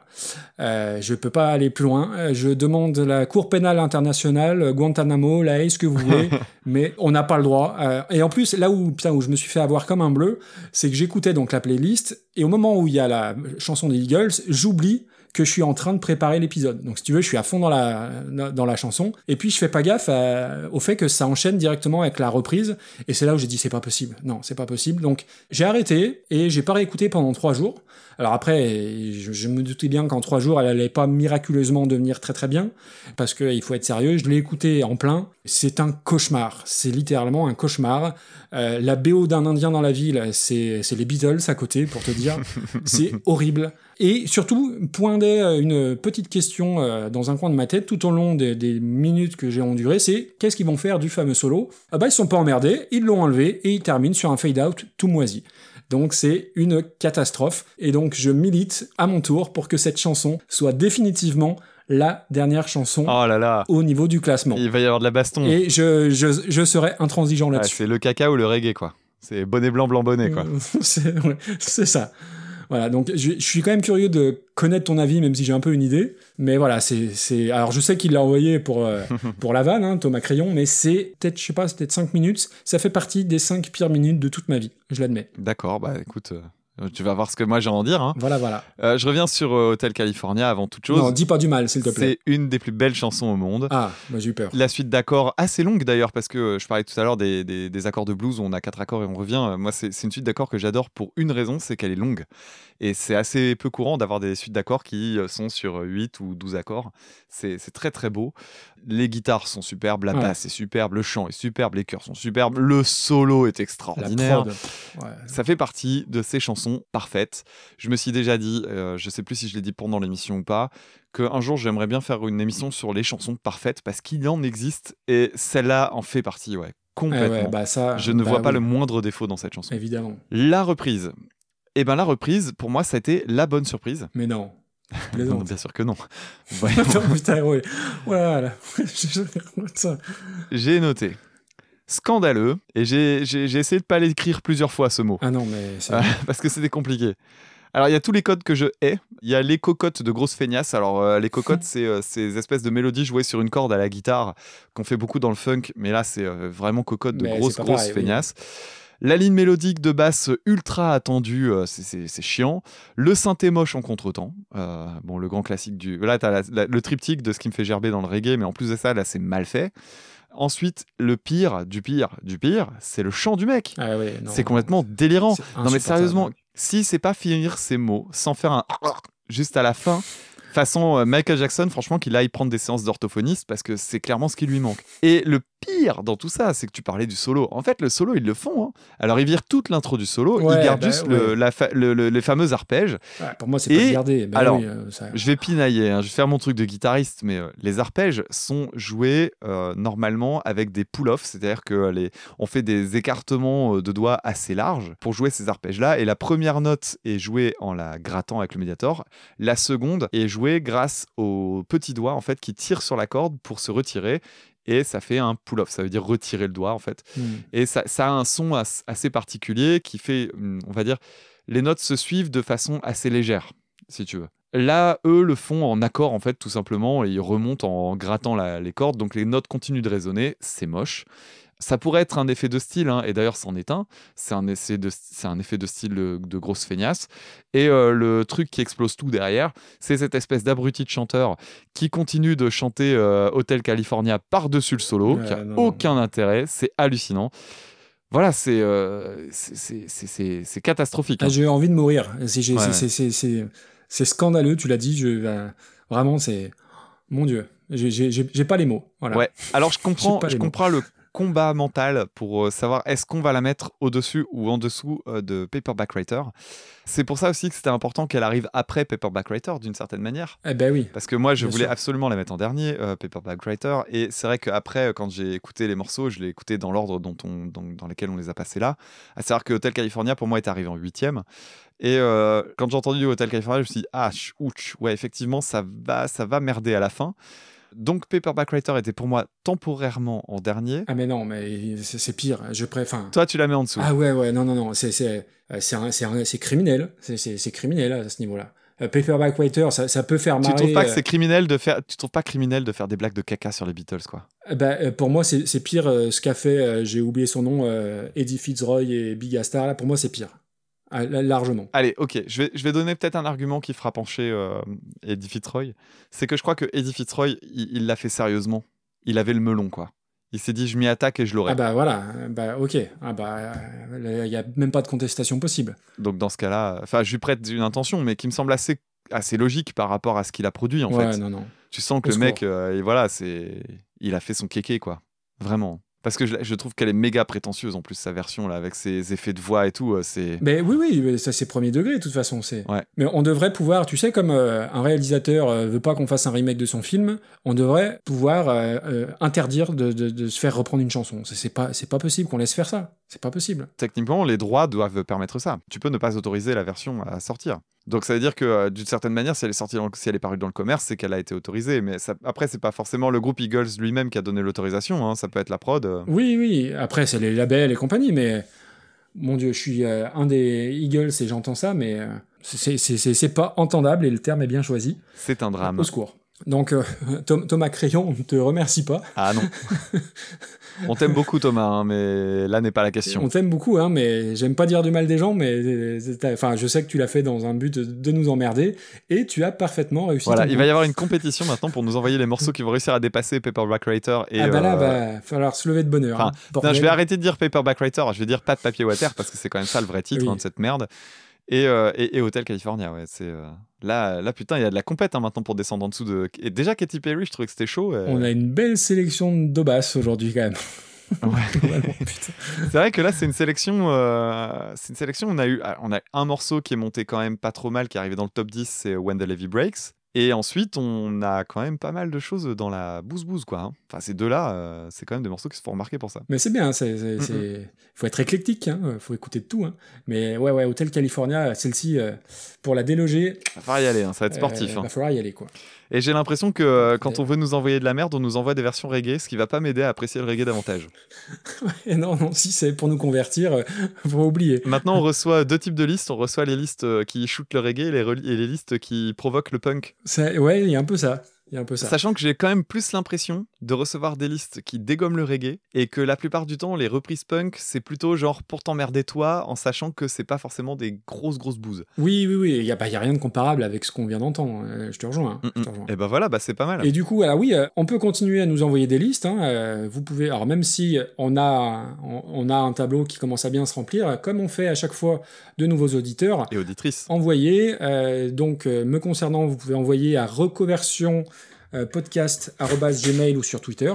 Et pour toi, Damien? Ou alors vous les envoyez sur écoutesapodcast.gmail.com ou alors euh, vous passez par le site internet écoutesapodcast.fr sur lequel d'ailleurs vous pouvez retrouver les listes qui sont mises à jour à chaque épisode, donc euh, pour lesquelles vous pouvez retrouver d'abord en premier les morceaux abordés au cours de l'émission et juste en dessous dans le petit menu déroulant il y a le classement final juste derrière euh, qui permet de ne pas se faire spoiler en allant prendre les informations.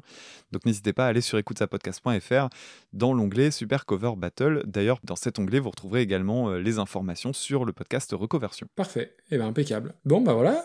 T'as des choses à rajouter, Damien? Non, à part que je suis très content de regarder la liste et euh, je vois qu'on est quand même euh, pas loin des 300 morceaux là. Et ça me semble fou. Parce que autant tu m'aurais demandé de faire une liste de reprises, j'aurais pu t'en citer quand même un bon paquet, mais là on arrive à 300 et enfin quasiment 300. Bah, plus de 300, puisqu'on a, on a classé 60. euh, combien on a classé de. Ah bah oui, voilà, oui, bien sûr. On est à 60 là. On a classé 60 chansons et il nous en reste 276 de l'autre côté, donc c'est assez fou. Ouais. Euh, et ouais, ouais, on a de quoi faire euh, plein, plein de super émissions, mais euh, étant donné qu'on tourne au niveau des auditeurs, euh, voilà, ça sera pas toujours les mêmes, donc continuez de nous envoyer. Euh, personnellement, moi, j'ai- je prends un pied énorme à, à préparer parce que euh, on est surpris, forcément, alors en bien ou en mal. Et euh, voilà, c'est toujours un bonheur à enregistrer avec toi. C'est une espèce de récréation par rapport au podcast que je fais tout seul de mon côté, Mhm. où quelquefois c'est pas toujours super funky de préparer tout ça tout seul. Donc du coup, euh, même si je te vanne sur Twitter, c'est de bonne guerre. Mhm. et ça reste un moment qui est toujours super agréable. Et bah vivement le prochain. Ouais, Voilà. et je profite aussi de l'occasion pour dire qu'à chaque fois qu'on reçoit des listes, on a aussi des, des très très gentils mots Oui, oui, oui. des personnes qui nous les envoient, auditeurs comme auditrices. Et euh, juste un- une petite remarque au passage pour euh, les personnes qui nous les envoient. N'hésitez pas en fait quand vous appréciez un podcast, n'hésitez pas à leur dire en fait que vous les appréciez parce que un truc tout con, euh, le podcast écoute ça, je me rendais compte au fur et à mesure que on, me prêtait euh, une grosse audience, machin, tout ce que tu veux, et euh, genre ouais tu dois recevoir des mails et tout. En fait non, Ouais, non. on reçoit très peu de choses, on a très peu de feedback. On a, on a beaucoup de feedback sur Twitter, ça c'est clair, les réactions en direct et tout ça. Mais le côté très individuel de je t'envoie un mail et je te dis euh, ce que j'apprécie et tout ça, en fait, ça, ça a explosé avec le, le Super Cover Battle. Donc, tu as des gens qui rattrapent leur retard en disant Ouais, j'ai- j'ai- je trouve ça vachement bien, machin, j'ai écouté ton émission depuis euh, autant de temps. Bah bien sûr. Et c'est super agréable, ça booste le moral à mort. Et en fait, bah, faut le faire, et faut le faire euh, pas forcément que pour nous. Je pense vraiment à tous les podcasts que vous appréciez. Envoyez-leur des mails, faites des avis sur iTunes parce que ça, c'est le truc qui booste le plus au moral parce qu'en plus, ça crée de la visibilité, de la crédibilité aussi pour les nouvelles personnes qui veulent s'intéresser à l'émission. Enfin voilà, c'est con, mais le podcast, il a ce défaut-là, c'est d'avoir un côté euh, très anonyme en fait dans ses retours. Et euh, bah, les mails, là, ça fait un, plaisir de malade. Et ah bah euh, toi comme moi, on, on s'envoie les mails. euh, oui, d'ailleurs, autant vous le dire, hein, quand vous nous envoyez un mail en mode et c'est pour Maxime, euh, pour, en le cachant, en fait, sachez, on, on va tout de suite vous le dire. hein, D'abord, la liste, elle est collective, donc euh, on retombe forcément sur les listes deux secondes après, et on se, on se fait parvenir les mails qu'on reçoit. Oui, on sait tout. Voilà, on sait tout et on, on répond à chacun chacune. Mais voilà, toi comme moi, on prend le temps de, de répondre et enfin voilà, c'est un, un plaisir, c'est c'est un bonheur, clairement. Ouais, c'est génial. Franchement, c'est génial. Donc, on, on profite de l'occasion hein, de, pour dire des énormes merci et des gros bisous à tout le monde. hein. Et puis on est passé sur France Inter quand même. Ah, mais oui, putain, c'est vrai. Ah ben oui, oui, oui, on avait. ouais, Bon, ouais, on s'habitue au succès. hein. Bah c'est ça, on est blasé, Oui. tu vois. Profitons-en pour euh, dire un énorme merci à, à Julien Baldacchino, euh, donc euh, Gubalda, que vous connaissez peut-être pour euh, Stockholm Sardou, qui nous a fait l'honneur de, de- de nous, de nous faire un, un petit coucou dans sa chronique euh, sur l'émission Net Plus Ultra sur France Inter, dans la matinale de France Inter jeudi dernier, si je dis pas de Ah, bêtises. c'était assez ouf. ouais. Le- les Ah, ouais, notifications sur le téléphone le lendemain matin, je dis mais qu'est- qu'est-ce qui se passe? Qui est mort? Et non, non, c'est juste France Inter. Ah ouais, quand même. Putain, ça calme. hein. Pareil. Et le début d'une carrière peut-être. Bon, par contre, gros bémol, ils ont choisi une mauvaise chanson pour illustrer le podcast, mais bon. Ah non, Pas- Il a mis Divo, il a mis Divo, et moi j'ai vu, euh, j'ai vu chez, j'ai vu dans cette sélection un, un petit clin d'œil appuyé, et ça m'a fait fort plaisir. Donc euh, gros bisous à toi Julien, ça m'a fait super plaisir que tu choisisses cette chanson-là précisément. Bon, bah voilà, je crois qu'on a, je crois qu'on a tout dit. Euh, et ben, on vous remercie pour vos écoutes, votre fidélité, vos retours, vos listes. C'est toujours euh, super important et super intéressant. Et puis, bah, on se dit à dans 15 jours si tout va bien. C'est bien ça, Damien? On fait ça. Attends, attends, attends. Oui. Autre chose aussi, euh, avant qu'on termine, euh, j'ai cru comprendre que tu allais lancer un format un peu différent pour cet été, toi. Oui, oui, oui, tout à fait. Bah, étant donné que je veux pas arrêter complètement le, le podcast cet été parce que j'ai envie d'instaurer et de continuer cette régularité, et d'un autre côté, je veux garder quelques billes euh, sur des reprises sympas pour la rentrée. Du coup, je vais faire un nouveau format. Et en fait, alors je peux pas en dire plus parce que j'ai encore pas tout finalisé. L'idée, c'est quoi? C'est de continuer de parler de musique sans forcément parler de reprises, parce que des fois, je suis bien emmerdé. J'ai envie de parler de certains artistes, de certains groupes, et j'ai envie d'en parler très fortement. Mais ces cons-là, ils font pas de reprises, donc je m'interdis un peu d'en parler dans le podcast.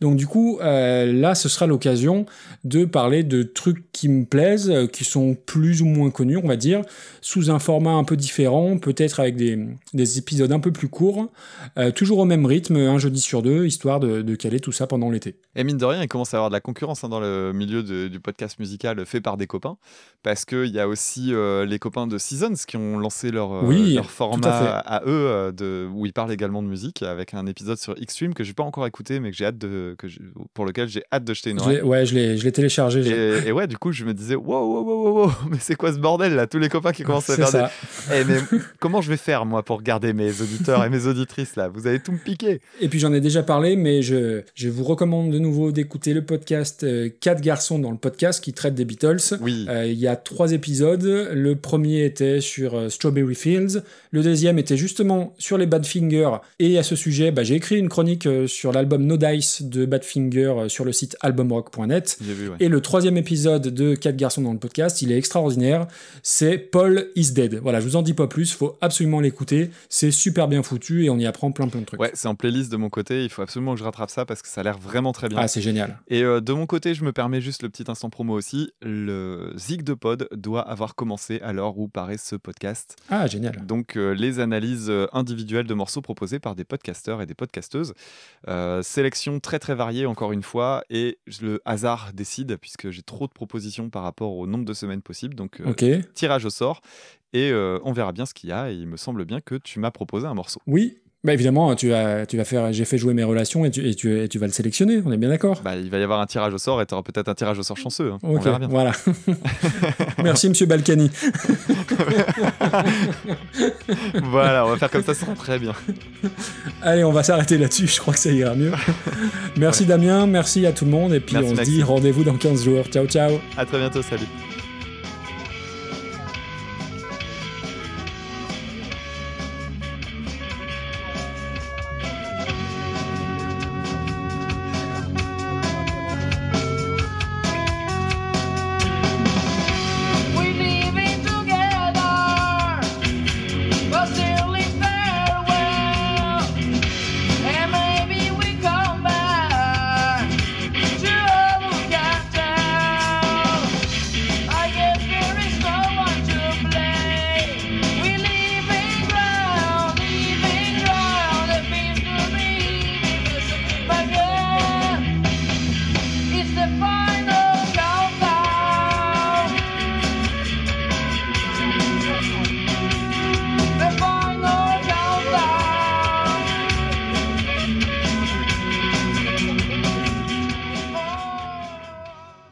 À fait.